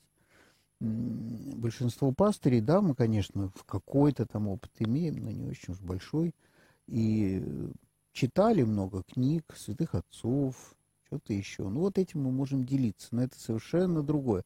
Это знаете, как вот э, книжники в Евангелии, они тоже все, так сказать, хорошо знали, хорошо знали Писание. Вот книжников много, а пророков, людей, которые со властью говорят, что значит со властью? Значит, от, от собственного какого-то знания глубокого, да, от духовного опыта. Вот. Э, который, конечно, питается общением с Богом. И, собственно, этот опыт – это то, что Бог человеку открыл ему лично. Вот, вот это очень важно, и это, это очень редко. У нас вот людей таких найти действительно довольно трудно. Вот. Общие вещи, повторяю, которые написаны в книгах, опыт тех людей. Мы читаем, конечно, святых отцов, это тоже нас как-то укрепляет и направляет в жизни. Но вот свидетельство человека живого, который говорит, что вот я знаю, что такое голос Божий, как он во мне звучит, да, это не всякий, далеко не всякий. Я думаю, вот этого главным образом, потому что просто литературы и духовной, и литературы культурной много. И тут даже мы скорее не успеваем реализовать все, что нам хотелось бы, да и в эфир ты не всегда поставишь, что эфир заполнен, и э, ограниченное число часов вещания, вот. э, Повторы не ставить тоже довольно глупо и жалко. Ну, что прозвучал какой-то очень хороший цикл, какую-то книгу прочитали, аудио, ну, один раз, но ее услышала там, не знаю, одна десятая, может быть, наших слушателей. Вот, соответственно, конечно, для этого вот сервис существует подкастов, где это все выложено, и можно слушать целиком и, так сказать, приобщаться ко всей этой мудрости в аудио, так сказать, виде данной. М, Вот. Но в эфире, конечно, мы повторяем, потому что хорошо сделанная вещь, и некоторые вещи вдруг так актуально звучат, записанные там 15 лет назад, что почему надо обязательно все время только новое. Но, тем не менее, все время, все время мы что-то делаем, все время новые какие-то программы записываем. И э, в прямом эфире тоже довольно много всего. В WhatsApp сообщение. Здравствуйте, отец Александр. Спасибо большое вашей команде за очень хорошее и высокопрофессиональное радио. Хотелось бы чаще слышать новые передачи с отцом Георгием Митрофановым. Нам и тоже хотелось, но отец Георгий как-то немножко последние годы уже в некотором пребывает в таком унынии, большом разочаровании. Вот, и не, не хочет. Он преподает в академии, так сказать, занимается молодежью. Ну, вот как-то на радио. К нам он почему-то никак не выбирается. Может быть, Бог даст, нам удастся его на что-нибудь уговорить. Минутка остается, ну и тогда тут последнюю благодарность за опубликованную в гостевой книге как раз э, с большим интересом, Татьяна, с большим интересом прослушала на вечернем канале беседу о святости. Э, благодарю батюшку протерея Игоря Илюшина за содержательный и поучительный рассказ. В ответах отца Игоря чувствуется глубина знаний материала на богословские темы и широта познаний исторических и литературных источников. Передам отцу Игорю. Буду почаще его приглашать. Так, последнее сообщение. из WhatsApp только что пришло. Добрый вечер. Хочется выразить благодарность и признательность за вашу заботу, поддержку. Очень рада, что есть такая возможность слушать вас. Очень сахарный выпуск у нас сегодня получился. Да, да. Очень много благодарностей. Да. Спасибо и вам, отец Александр. Э, в 19.10 к нам придет протерей Александр Рябков. С ним мы будем говорить э, о новостях. Протерей Александр Степанов, главный редактор радио «Град Петров», принимал участие в этой части вечернего канала. До свидания.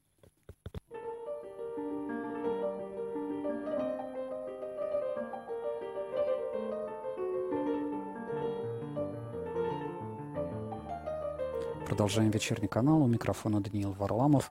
И к нам присоединился протерей Александр Рябков, настоятель храма святого великомученика Дмитрия Солунского в Коломягах. Здравствуйте, отец Александр. Здравствуйте, дорогие. Э, мы обсудим сразу три темы.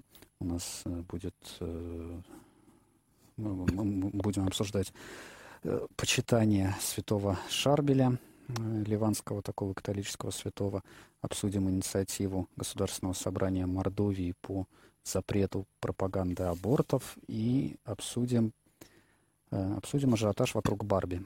Вышел фильм, который стал блокбастером, и там есть, есть о чем поговорить. Так, три темы. Начать предлагаю с, со святого Шарбеля. В Ливане растет почитание Шарбеля Махлуфа христианами и мусульманами. Он прославился в народе чудесными исцелениями тех и других, и к его гробнице притекают уже до 4 миллионов паломников в год в поисках заступничества и исцеления, сообщает Catholic News Agency.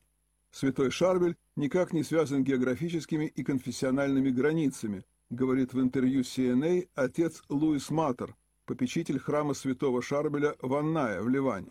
Для его заступничества нет ничего невозможного, и когда верующие в Господа обращаются к нему с мольбами, он слышит и отвечает. По словам попечителя, к гробнице при монастыре, где маронитский католический священник, монах и отшельник прожил более 20 лет, ныне притекают уже до 4 миллионов христианских и мусульманских паломников в год. Сам отец Матар – ведет в монастырском архиве хронику подтвержденных медицины исцелений, постоянно случающихся здесь благодаря небесному заступничеству святого Шарбеля. Так, у нас на радио возникла небольшая дискуссия, как mm-hmm. называть правильно Святой Шарбель или Святой Шарбель. С одной стороны, это Ливан и французская колония, поэтому, mm-hmm. может быть, и Шарбель, но почему-то э, иногда называют Шарбель. И в Википедии, например, mm-hmm. тоже Шарбель. Я вот не знаю, как, как вы будете его называть, но не, mm-hmm. не, не в ударениях в данном случае. Дело, э, отец Александр, вот вчера даже в пасторский, позавчера в пасторский час э, звонила слушательница, как раз возмущавшаяся, возмущавшаяся mm-hmm. тем, что мы на радио Град Петров говорим иногда о католических святых mm-hmm. в новостях в новостях причем. То есть э, бывает действительно в народе такое вот отторжение всего неправославного. И если э, некий человек признан святым в католической церкви, то мы как бы вот на это закрываем глаза. Святой, не святой разбираться не будем. Он католик, он не наш, это не наше дело. А тем не менее в Ливане видим и христиане, и мусульмане э, вот собираются вокруг э, Шарбеля Махлуфа. На ваш mm-hmm. взгляд, э, как вообще нам относиться правильно было бы к святым, к почитаемым святым других конфессий? Ну, во-первых, я бы, наверное, все-таки таких обобщений не делал. Я думаю, э, многие у нас в России встречались э, с этим явлением, что касается вот почитания вот, вот данного человека. Такой был коммерческий культ, Сейчас, э, сейчас я вот просто не, встречал это, но года два назад, по-моему, э, вот разнообразные рекламные такие газеты есть, где там в перемешку э, информация о там, значит, пластиковых окнах, там, не знаю, там, о там какие-то экстрасенсы, колдуны, там, значит, какие-то там гадания на, на, на Таро, там, каких-то картах, да, и также вот купите икону святого Шарбеля, эта икона поможет вам от всего. Э, поэтому я бы э, с большим сомнением все-таки э, отнесся к тому, что практикующие вот мусульмане э, и также практикующие, вот, укорененные в, э, значит, э, какие-то другие, может быть, э, христиане в традиции своей, вот они прямо идут э, и, э, пол, на, на, и паломничают. Я бы не назвал это паломничеством, это, это продолжение этого коммерческого культа, который э, э, как раз именно давит на то, что, как и вот, видимо, там один из служителей заявил, что вот приходите в наш храм, для нашего святого нет ничего невозможного.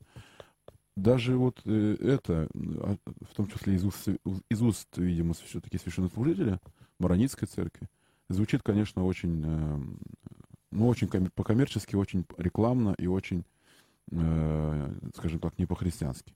Вот приходите к нашему святому, в наш храм, и для нашего святого нет ничего, ничего невозможного. Эм, знаете, мне вспоминаются дневники отца Александра Шмемана. Он как раз э, такую тенденцию западной, э, в, зап, в, западной религиозности, э, причем без всяких границ даже, прослеживал. Да? Вот приходите в наш храм, приходите в нашу синагогу, приходите в нашу церковь, у нас здесь все по-особенному, у нас здесь, значит, там кофе, чай, у нас будут развлечения, у нас там будет что-то еще, мы там все для вас делаем, лишь бы вам было тут интересно. То есть вот эта какая-то коммерциализация, она прослеживается. И даже какой-то напор очень неестественный э, или противоестественный для церковной э, такой, ну, может быть, среды и тематики. Что касается почитания святого. Почитание святого, конечно, э, бывает, перерождается вот в такое как бы даже не в почитании, а в идолопоклонство. Вот, ну, что греха таить. И, и опять же, это э, явление свойственно не людям, которые укоренены в церкви. Вот, вот, вот именно православный, и там католик или мусульманин. Это для человека, который скорее, может быть, конечно, по рождению своему, там вот он русский, там, или там француз, или, может быть, он там араб, и вот семья там, значит, как-то э, ввиду того, что ну, там дедушка, бабушка когда-то там были мусульмане, там дедушка, бабушка когда-то были православные, этого ребенка когда-то покрестили, и вот на, на, на этом э, все его христианство или ислам может быть исчерпывается. Но такие люди есть в любой, в любой, в любой культуре. И они э, устремляются, когда слышат что-то такое, может быть, сверхъестественное или чудесное, в те места, где, а, значит, э, обещается, опять же, рекламой, в том числе вот этими рекламными проспектами, что можно вымолить себе богатство, можно вымолить себе здоровье телесное. Э, и, конечно, опыт этого святого здесь совершенно не нужен, он не интересен. Ну, не только этого святого, а какого другого святого. Опыт э, святого как такой, таково не интересен. Вот как он жил, его житие, там, например, что он говорил, что он писал, как он учил жить, людей интересуют э, конкретные вещи, там благосостояние, э, успех, э, вот красивая жизнь, э, которая связана опять же с деньгами, с финансовым благополучием. Э, и, э, что немаловажно, конечно, да, это вот телесная молодость, телесное здоровье. И вот э, в надежде на то, что вот они где-то там искупаются, что-то примут или что-то там помажутся, значит, у них, значит, как бы улучшится что-то там, а, и э, встанет, значит, э, совсем на другую платформу. То есть магизм в этом есть определенный. Отец Александр, ну а вы верите в то, что чудеса совершаются по молитвам к Нему? Я считаю, что чудеса совершаются в первую очередь по воле Божьей. По воле Божьей. И даже когда мы обращаемся к какому-либо святому, то чудеса, конечно, совершаются Богом. Богом, в первую очередь Богом. Что касается почитания святых, мы в первую очередь почитаем их опыт, опыт жизни. Э, да, конечно, мы прибегаем к святому. Это, но где-то вот должна быть какая-то очень, э, с одной стороны, сложно, как сказать, четкая грань. Но э, нельзя из святых делать каких-то богов. Один святой отвечает за зубную боль, другой святой, отлич, от, от, от, святой окулист – там третий святой – это святой э, торговых дел.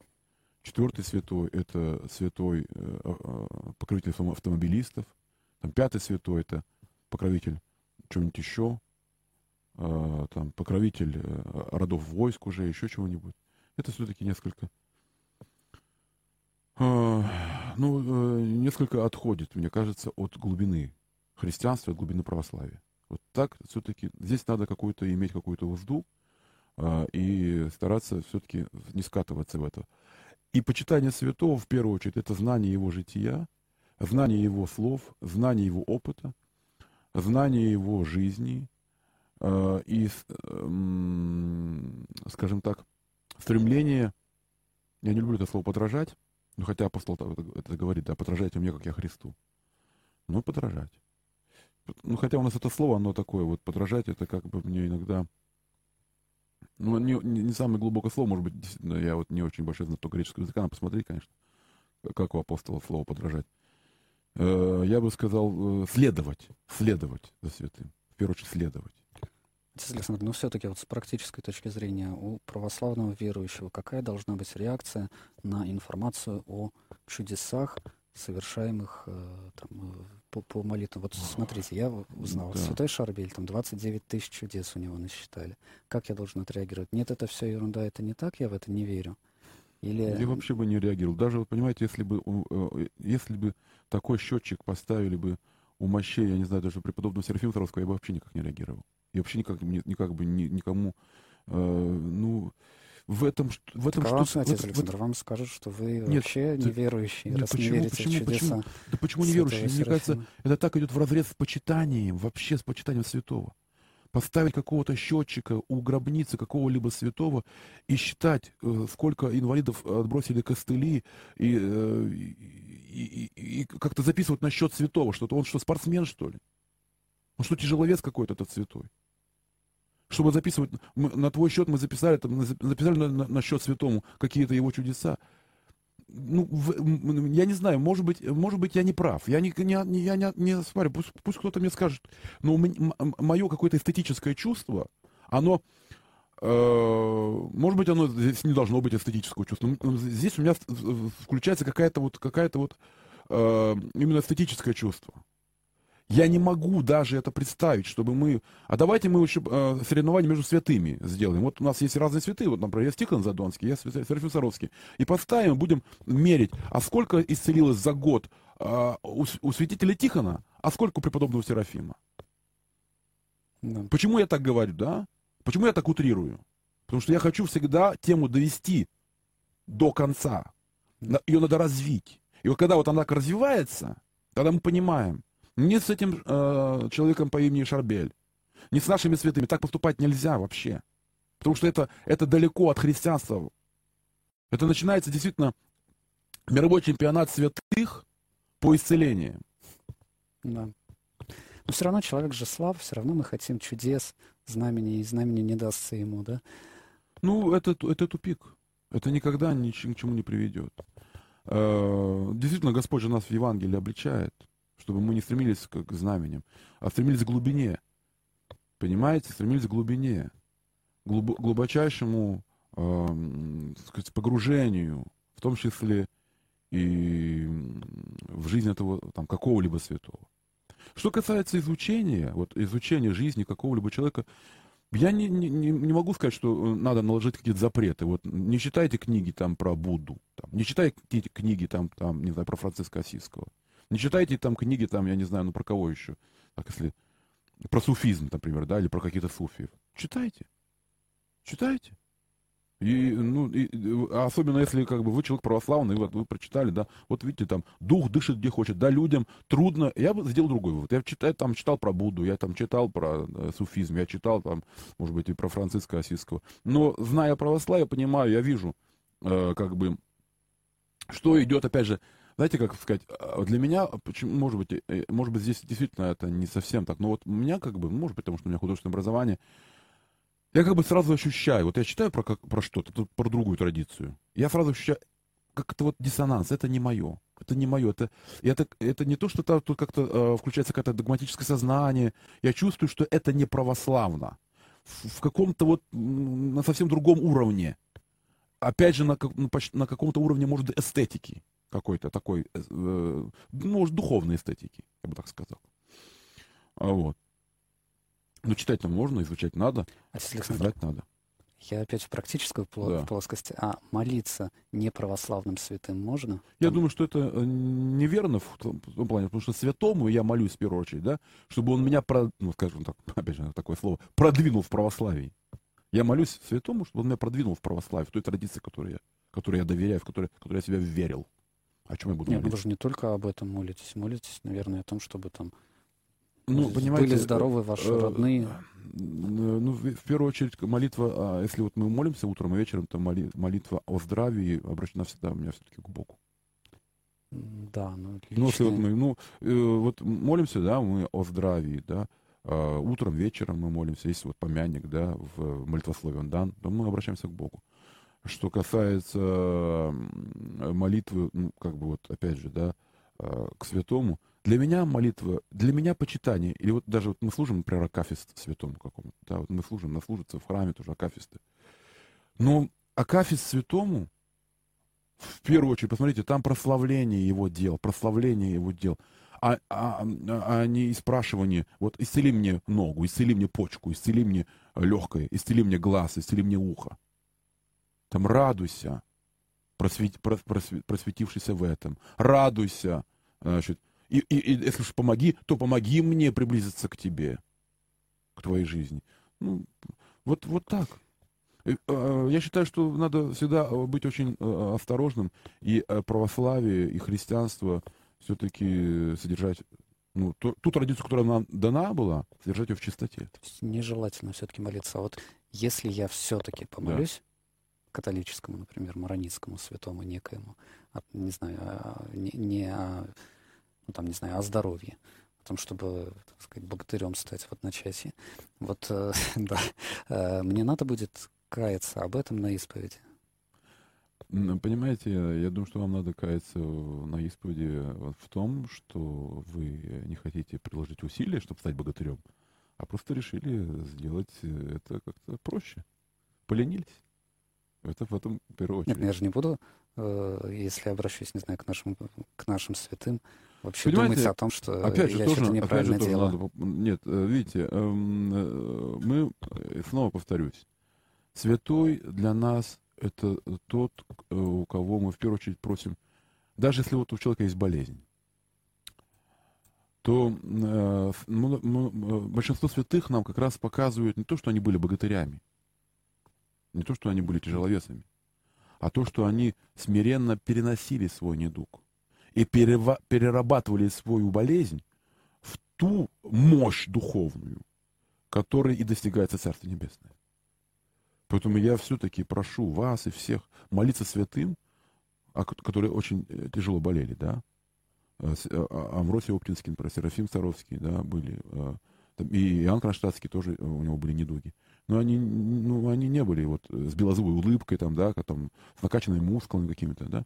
То есть мы молимся им о том, чтобы те испытания, которые неизбежно будут в нашей жизни, перерабатывались нашей духовной жизнью в сладчайший плод покаяния духа. Вот это в первую очередь. Давайте перейдем к следующей теме, может быть, про Барби послушаем.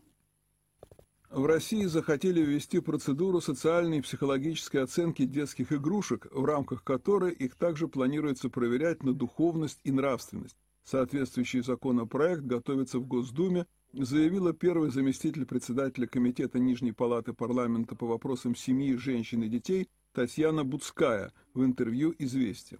Как пишет издание, авторы инициативы собираются унифицировать процедуру проверки игрушек и игр, в том числе определив критерии безопасности для духовно-нравственной идеологии страны. Они подчеркивают, что на данный момент в России проводится только санитарно-эпидемиологическая экспертиза такой продукции. Кроме того, в документе учтут положение закона о запрете пропаганды ЛГБТ. По словам Буцкой, законопроект внесут в Нижнюю палату парламента уже в ближайшее время. Речь идет об игрушках и играх, которые вызывают ужас у детей, родителей и у законодателей. Например, это знаменитые мягкие хаги-ваги из хоррор-игры Poppy Playtime, пояснила депутат, добавив, что авторов законопроекта также вызывают вопросы игрушки по южнокорейскому сериалу «Игра в кальмара». Ранее депутат Госдумы Мария Бутина выступила против распространения в России игрушек Барби, ставших популярными после выхода в мировой прокат одноименного фильма. Наша с вами задача продвигать свои образы. У нас есть свои куклы. Это не значит, что это единственная там вот Мальвина, которая была в Советском Союзе. Они сейчас абсолютно разные. И подобные вот таким красивым девушкам есть. Разные есть. Но Барби с рынка вместе с этим компанией Мотель надо убирать, потому что они заводят сюда а, тему ЛГБТ. Идите в детский мир, сходите, посмотрите. Пусть они ее у себя там пропагандируют, а нам не надо. А уж тем более за госсчет, нечего это все дело покупать. Ранее игрушки Барби уже дважды пытались запретить. В 2002 году с соответствующей инициативой выступили в Министерстве образования России, а в 2016 Министерство образования и науки Казахстана предлагало ввести соответствующие изменения в регламент всего таможенного союза. Отец Александр, что вы думаете вообще о Барби? Можно эти игрушки давать православным девочкам? Ну, там э, речь была не только про Барби, да, потому что вот я не могу это сказать, как это называется, эти страшилки там. А, Хаги-ваги да, из хоррор игры Poppy Playtime. Потому что тоже вот как э, вот просто даже путешествие по нашему городу, да, я эти вот э, ларьки «Союз Печать», так называемые раньше, да, вот там везде вот стали вдруг продаваться. И сначала ты вдруг э, не, не мог понять, как это можно продавать и как это, кто это покупает. То есть, э, ну, ну, как-то у нас у всех есть какое-то понимание об эстетике и, э, то есть, какие-то вот ну, мы понимаем, что если мы хотим изобразить, например, какое-то зло, да, то есть, то есть на, на, как-то надо его, то есть мы понимаем, что такое зло, да, какие-то страшные глаза, там страшные какие-то, оскал какой-то там, какая-то неестественная какие-то вот, ну, без, ну, фигуры, да, там какие-то, и вот вдруг я смотрю, это продается, то, и, ну, речь идет о, о, не о том, что, что это не должно продаваться, значит, это, да, действительно, на экраны не должно, пус, э, это, видимо, из мультфильмов каких-то, что ли, из, из игр каких-то. Не знаю. Вот, я не знаю, да, то есть это, видимо, то есть, а, ну, хоррор-игра, да. Ну, а, хоррор, получается. То есть, то есть на рынке, конечно же, не, не должно быть таких хоррор-игр, да, которые вот, ну, вот это приснится, это просто ужас. Что касается вот этих как хали-мали там или хальгали. Хаги-ваги. Хаги-ваги. Это, это просто, это ужас. Потому что, э, что касается э, экспертов, да, э, психологов, которые должны смотреть на изделия для детей, там вот эти игрушечные изделия, конечно, психологи должны быть. То есть экспертиза должна быть. То, с чем ребенок играет, это э, не, необходимо подвергать экспертизе. Это не должно выпускаться вот такое на, наружу. Ну, я думаю, что в этом ничего такого нет страшного. Экспертиза должна быть. Э, э, тут, как? Ну, потому что это здоровье ребенка, психическое здоровье ребенка. Формируется совсем другое сознание. Там, потому агрессивность в том числе, она вся вот на лицо вот эта агрессивность в этих э, э, игрушках. Что касается гламура, да, то есть э, игрушка Барби, она, конечно же, пропагандирует э, гламур. Э, в каком-то э, в каком-то сегменте она может быть присутствовать, без сомнения, никуда мы от этого не денемся. Я думаю, что запрет, э, полный запрет только вызовет э, обратную реакцию. Что касается вот этих страшилищ, я здесь не могу ничего сказать. Страшилища надо просто выкидывать. И все запрещать. Что касается Барби, то э, здесь в какой момент?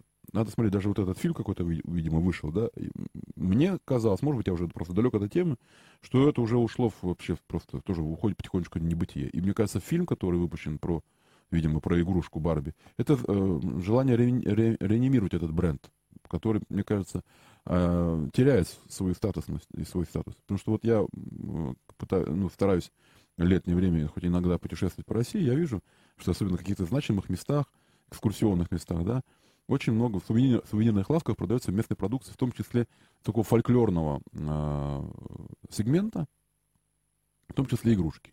И народная игрушка сейчас занимает э, свой э, такой, свою нишу. Э, народная, русская игрушка, я не знаю, может быть, в других каких-то регионах э, национальных уже возникает. Поэтому я бы приветствовал, в первую очередь, не просто запрет, э, особенно когда э, нет явного нарушения психики, да, там вот, как касается... Ну вот Мария Бутина говорит, что э, Барби приносит, значит, нам в Россию ЛГБТ или что-то такое. Ну, понимаете, если, э, опять же, большинство игрушек, как вот этих хаги, хаги там какие-то, да, они связаны с какими-то э, интернет-играми, может быть, или какими-то э, мультипликацией, мультипликацией какой-то. Если, конечно, так скажем так, герои Э, мультипликационные, которые там, ну, Барби там или что-то там, как-то, они эту тему пропагандируют, то тут ничего с этим не получится. У нас законодательство уже э, э, признано, да, у нас уже пропаганда этих течений, она запрещена. Тут надо отслеживать. У нас для этого и существует огромное количество надзирающих органов. Пусть смотрят, конечно. А сама по себе эта фигурка, вот если в таком каком-то да, секторе, Э, то она, конечно, не может быть э, э, прямо там под запрет внедряться, мне кажется. Хотя есть мнение, в том числе, мне кажется, психологов, что вот сама эта фигура, она несколько вносит, опять же, такой штамп психологический, что нужно выглядеть именно так. А девочки начинают там худеть, там вот начинается эта анорексия, вот это mm. формируется. Я с этим сталкивался тоже.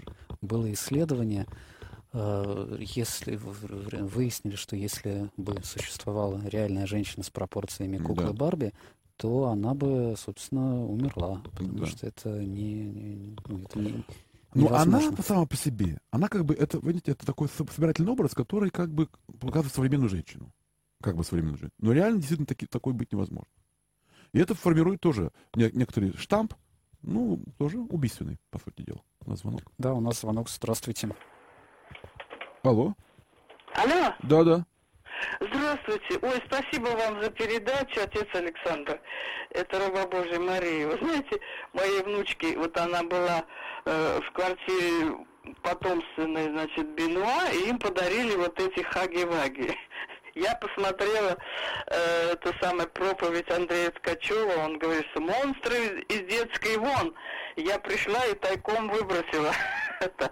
А по, по, по поводу э, святых э, католических, мы же не против, но вот это навязывание действительно э, денежная э, это самая составляющая, мы же не против э, их а почему-то наших святых они там не пропагандируют. И потом вот у моей дочки была куколка, значит, Аленушка, потом я купила ей Емелю, такой мальчик был в лаптях, в это.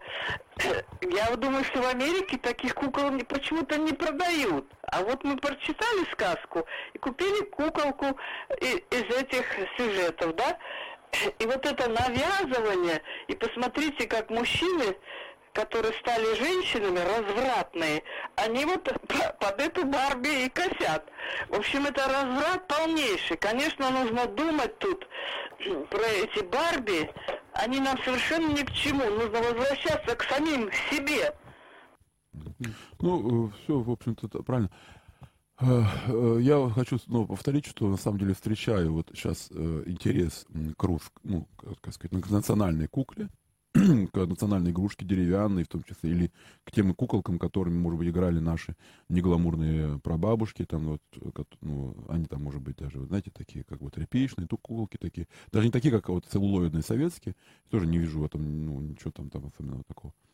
Поэтому я думаю, что надо просто всячески продвигать национальный наш фольклор. У нас многонациональная э, страна, чем больше будет... Э, вот депутатам нужно задуматься о том, чтобы было финансирование, в том числе той мультипликационной продукции, которая бы основана была на русских сказках, на русском фольклоре, э, на, на, на, на, русском, э, вот, на русской культуре.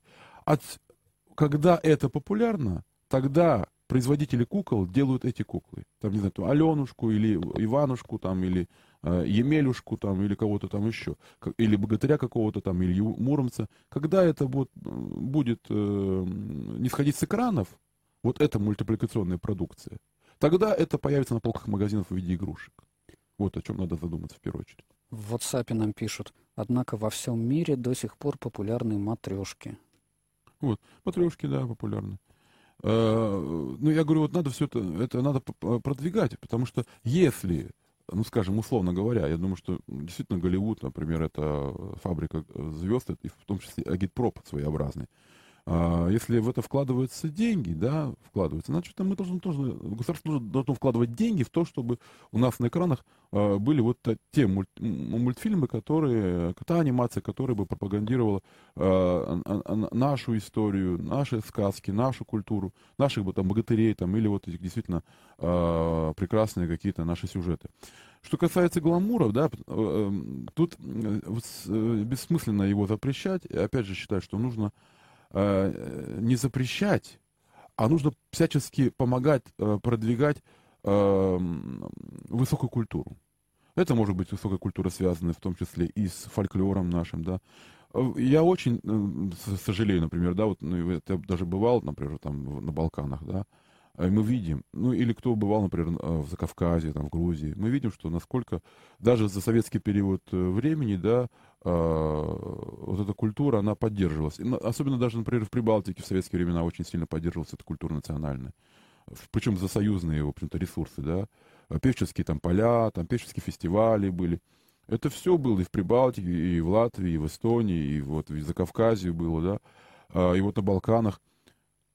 Надо вкладывать в том числе и ресурсы в то, чтобы возрождалась э, культура э, фольклорная. На самом деле, слава богу, эти экспедиции... Сейчас уже некуда, некуда экспедиции посылать уже. Все, деревень уже нет. Но раньше это все-таки экспедиции-то были, посылались, и фольклор зафиксирован. Надо вот в это вкладывать. Не, мало, на, не надо запрещать, а надо делать все для того, чтобы э, развивался э, наш э, культурный фон, который сейчас лежит просто в книгах и пылится э, в результате этих э, экспедиций, которые посылались. Что дальше, я хотел бы сказать по этому поводу. И, конечно, противостоять гламуру можно только высокой культурой. Опять же, да. Э, на самом деле фольклор тоже высокая культура. Потому что... Да, э, да, да согласитесь со мной. Э, потому что, потому что гламур — это мещанская культура. А фольклор — это подлинное, национальное такое вот. Что когда вот уже поздние экспедиции приходили, например, да, в, даже в деревню, да, в русскую деревню, и когда они хотели собрать какие-то вот песни старинные, то им деревенский житель, прикоснувшись к городской культуре, вываливал там какой-нибудь там романс какой-нибудь там, или какой-нибудь там, значит, э, уже про солдатика чего-нибудь, про гусарика, а уже не помню, люди уже многие не помнили вот этого. Э, Но многие все-таки и помнили. Да. Действительно, какой-то архив национального песенного да. фольклора, он у нас все-таки есть. Да. И... А, а вот э, гламур, ну, пусть сегодняшний, это, это всегда, это буржуазная культура. Но в каком плане буржуазная?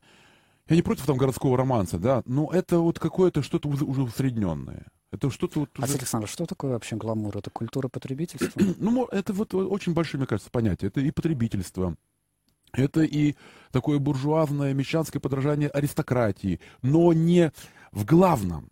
То есть буржуа понимает аристократа как человека, который свободен сексуально, который богат, который позволяет себе роскошествовать. То есть для буржуа аристократ это а, роскошь, сексуальная свобода, а на самом деле аристократ в глубине своей понимания это, во-первых, служение, долг и честь. Но буржуа, мещанин понимает это примитивно. И потому он воплощает э, самые примитивные. Скопирует копирует внешнее. Внешнее, не, а не внутреннее. Вот. А, с одной стороны, как бы э, гламур это э, как бы очарование. То есть уже это еще и другой момент, да, это обаяние некое, да.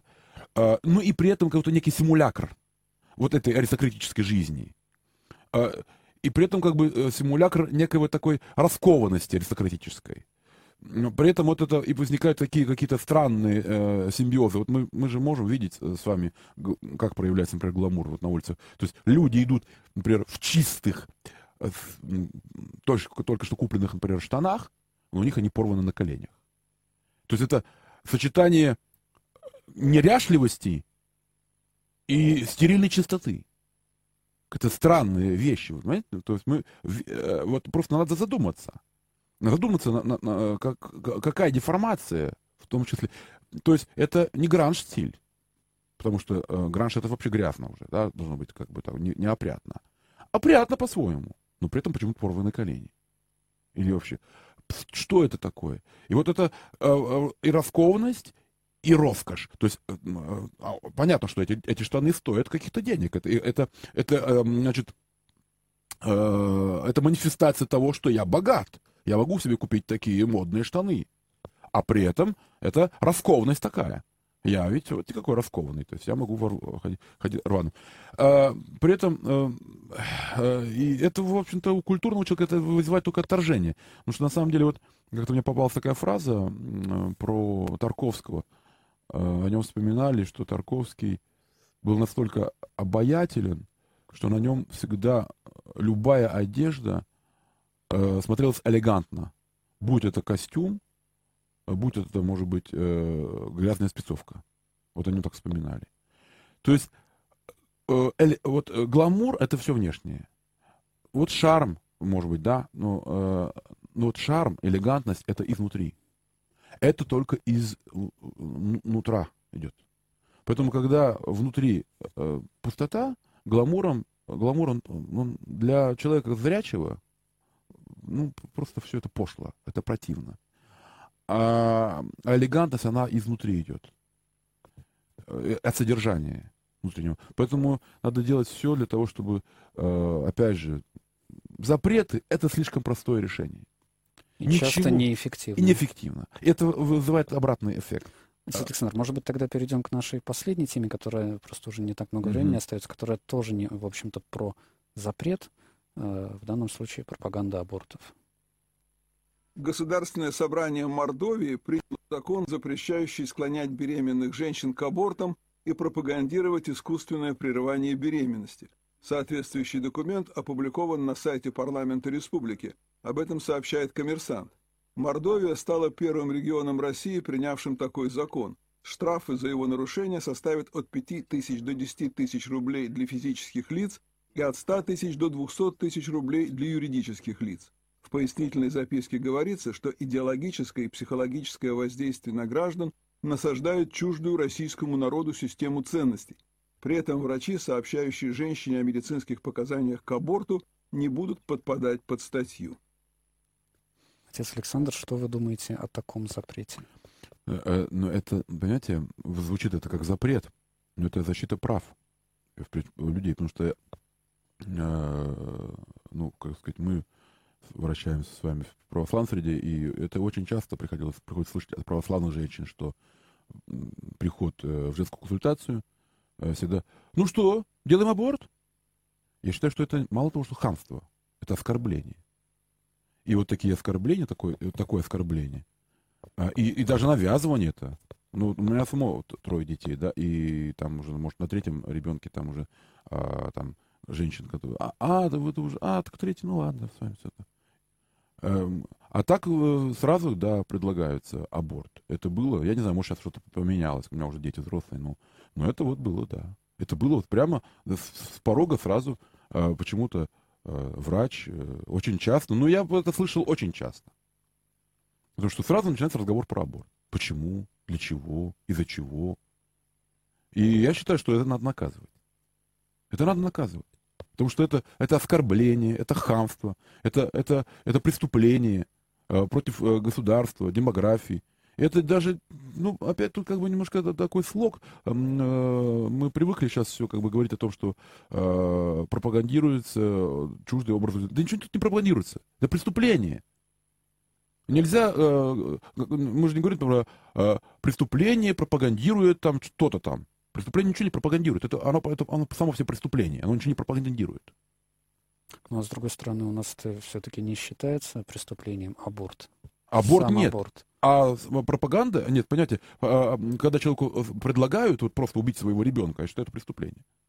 Может быть, это не, еще не прописано в, в Уголовном кодексе. Но да. я считаю, что это, это просто, ну, это не, знаете, невозможно все прописать в Уголовном кодексе. А если вы понимаете, там человеку, э, вот пришли к психологу, да, пришел бы человек к психологу, а он ему говорит, а он бы начнет сразу ему, да, твоя мать дура, твой отец дурак, а твоя жена там дура, значит, и пришел, значит, э, за помощью, а он вот так. Да. Вот да. примерно то же самое. Он приходит, он говорит, да зачем тебе этот плод? Вытрави его, да и все. Да на самом деле не помешало бы уточнение как раз, может быть, в виде какой-то пояснительной записки к этому закону, а, что действительно вот есть проблема э, на... Просто это звучит так, как будто бы запрещают пропагандировать аборты в СМИ. Но мне вообще сложно да нет, представить в СМИ пропаганду аборта, да, как пропагандировать. выглядит. Нет, это просто как бы речь должна идти конкретно о том, что действительно есть э, ну, такие такое поведение свойственно иногда некоторым э, медицинским работникам. И, не знаю, насколько сейчас широко, но раньше довольно было широко. Давайте, Александр, а что вообще нужно делать для того, чтобы в обществе сокращалось число абортов? Эта тема очень болезненная для многих, э, и, может быть, хотелось бы как-то помочь э, женщинам осознать, что аборт — это убийство. Вот как, я, как это? Да. Во-первых, я не считаю, что совершение аборта связано в первую очередь э, с тем, что человек вот себя считает бедным там, или что-то там. Я не, не, не понимаю этого. Э, если посмотреть какую-то статистику, то э, как раз э, какие-то ну, э, низкие социальные группы, да, ну или, может быть, маргинальные, они как раз не делают аборт. Там, да, там. Это не, не свойственно. Аборт делают люди вполне состоятельные, которые вот, ну, ну, не, ну, может, не богатые там, да, но богатые, может, люди там, они как-то я, я, хотя я не знаю, но это не, не связано. Вот не связано с тем, что вот человек там живет в, в нищете какой-то, поэтому она делает аборт. А, я считаю, что это связано, в общем-то, с культурой, потому что даже если человек, например, считает себя неспособным сегодня, если у него нет семьи, а есть половые отношения, да, а нет брака, да, а, а есть половые отношения, то я думаю, что он должен быть хоть более-менее уже взрослым человеком. Э, это, для этого не нужны никакие уроки э, в школе для 30-летнего, 35-летнего человека, женщины. Не нужны никакие уроки чтобы понимать, как это, а, как, вообще-то, не наносить вред своему организму в том числе. По-моему, все это очень а, просто. Это просто э, полная безответственность. Э, дело все в том, что беспорядочные половые связи это, это такая же безответственность, когда человек, например, позволяет себе употреблять наркотики, употреблять алкоголь в непомерном количестве. Э, поэтому вот мы когда говорим о том, что надо вести уроки секс-просвета в школе, чтобы... Кто такой? Ну, ну, нет, ну, часто такое говорят, да, да. Э, чтобы не было аборта. Мне кажется, у нас в России как раз не говорят. Нет, ну, почему? Это, эти темы поднимались, эти темы поднимались. Дело-то ведь не в этом. Э, комплекс надо говорить, да, э, людям надо вообще говорить, вот не, не будешь же как, вроде как что тут учить, не пей водку, да, не кури там, что, и так понятно. Просто нужно пропагандировать здоровый образ жизни. Да. И, и, семейные, и семейные ценности в том числе. И вот для этого как раз, опять же, у нас существует, может, депутатский корпус, который бы э, добивался выделения денег на э, создание, например, таких фильмов, там, ну, условно говоря, как в советские времена, «Большая семья». Там, да, вот такой был фильм, я помню. Ну, можно сказать, что это, это фильм мифологический. Александр, выделить... А киноискусство — это миф, всегда миф всегда миф. Слово миф, в нем ничего плохого нет. Культура живет мифом. Это, обратитесь к Лосеву, к его э, книгам э, про миф, про, про содержание мифа. Человеку нужен миф. Вот, вот какой-то образец геройства, семьи, ценности этих. Да, может быть, у нас все вот жили в Советском Союзе, и вот э, наши семьи, наши квартиры, наши дома не соответствовали тому, что мы видели э, на э, экране э, фильма э, «Большая семья», где играл Борис Андреев, прекрасный актер. Не было у нас таких квартир, не было у нас таких домов у, у рабочих, не было. Но этот фильм был нужен. Я считаю, такие фильмы нужны. Полторы минуты остается до конца эфира. Ну вот пришла статистика за 2022 год по количеству абортов в Российской Федерации, и статистика положительная, в том смысле, что количество абортов снизилось на 3,9%. Mm-hmm. процента за год было 411 тысяч 414 абортов в 2021 году, и в 2022 было 395 тысяч 201 аборт был сделан. Ну, я бы подвел итог такой вот, как все наши сегодняшние... У нас сегодня все много было про запреты. Я считаю, что э, э, мало э, надеяться на запреты.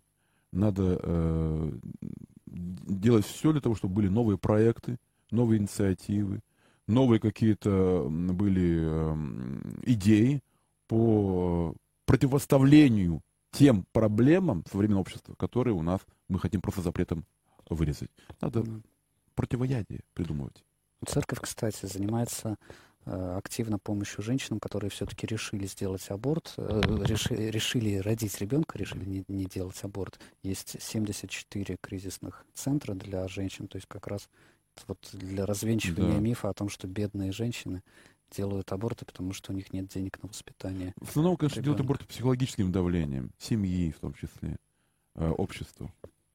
Пора завершать. Да. Протеерей Александр Рябков, настоятель храма святого великомученика Дмитрия Солонского в Коломягах, принимал участие в вечернем канале. Через полчаса вы в пасторском часе. Да. Да, отец Александр.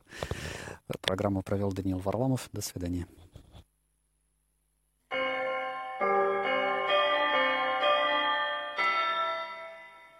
Вы слушаете радио Санкт-Петербургской митрополии «Град Петров».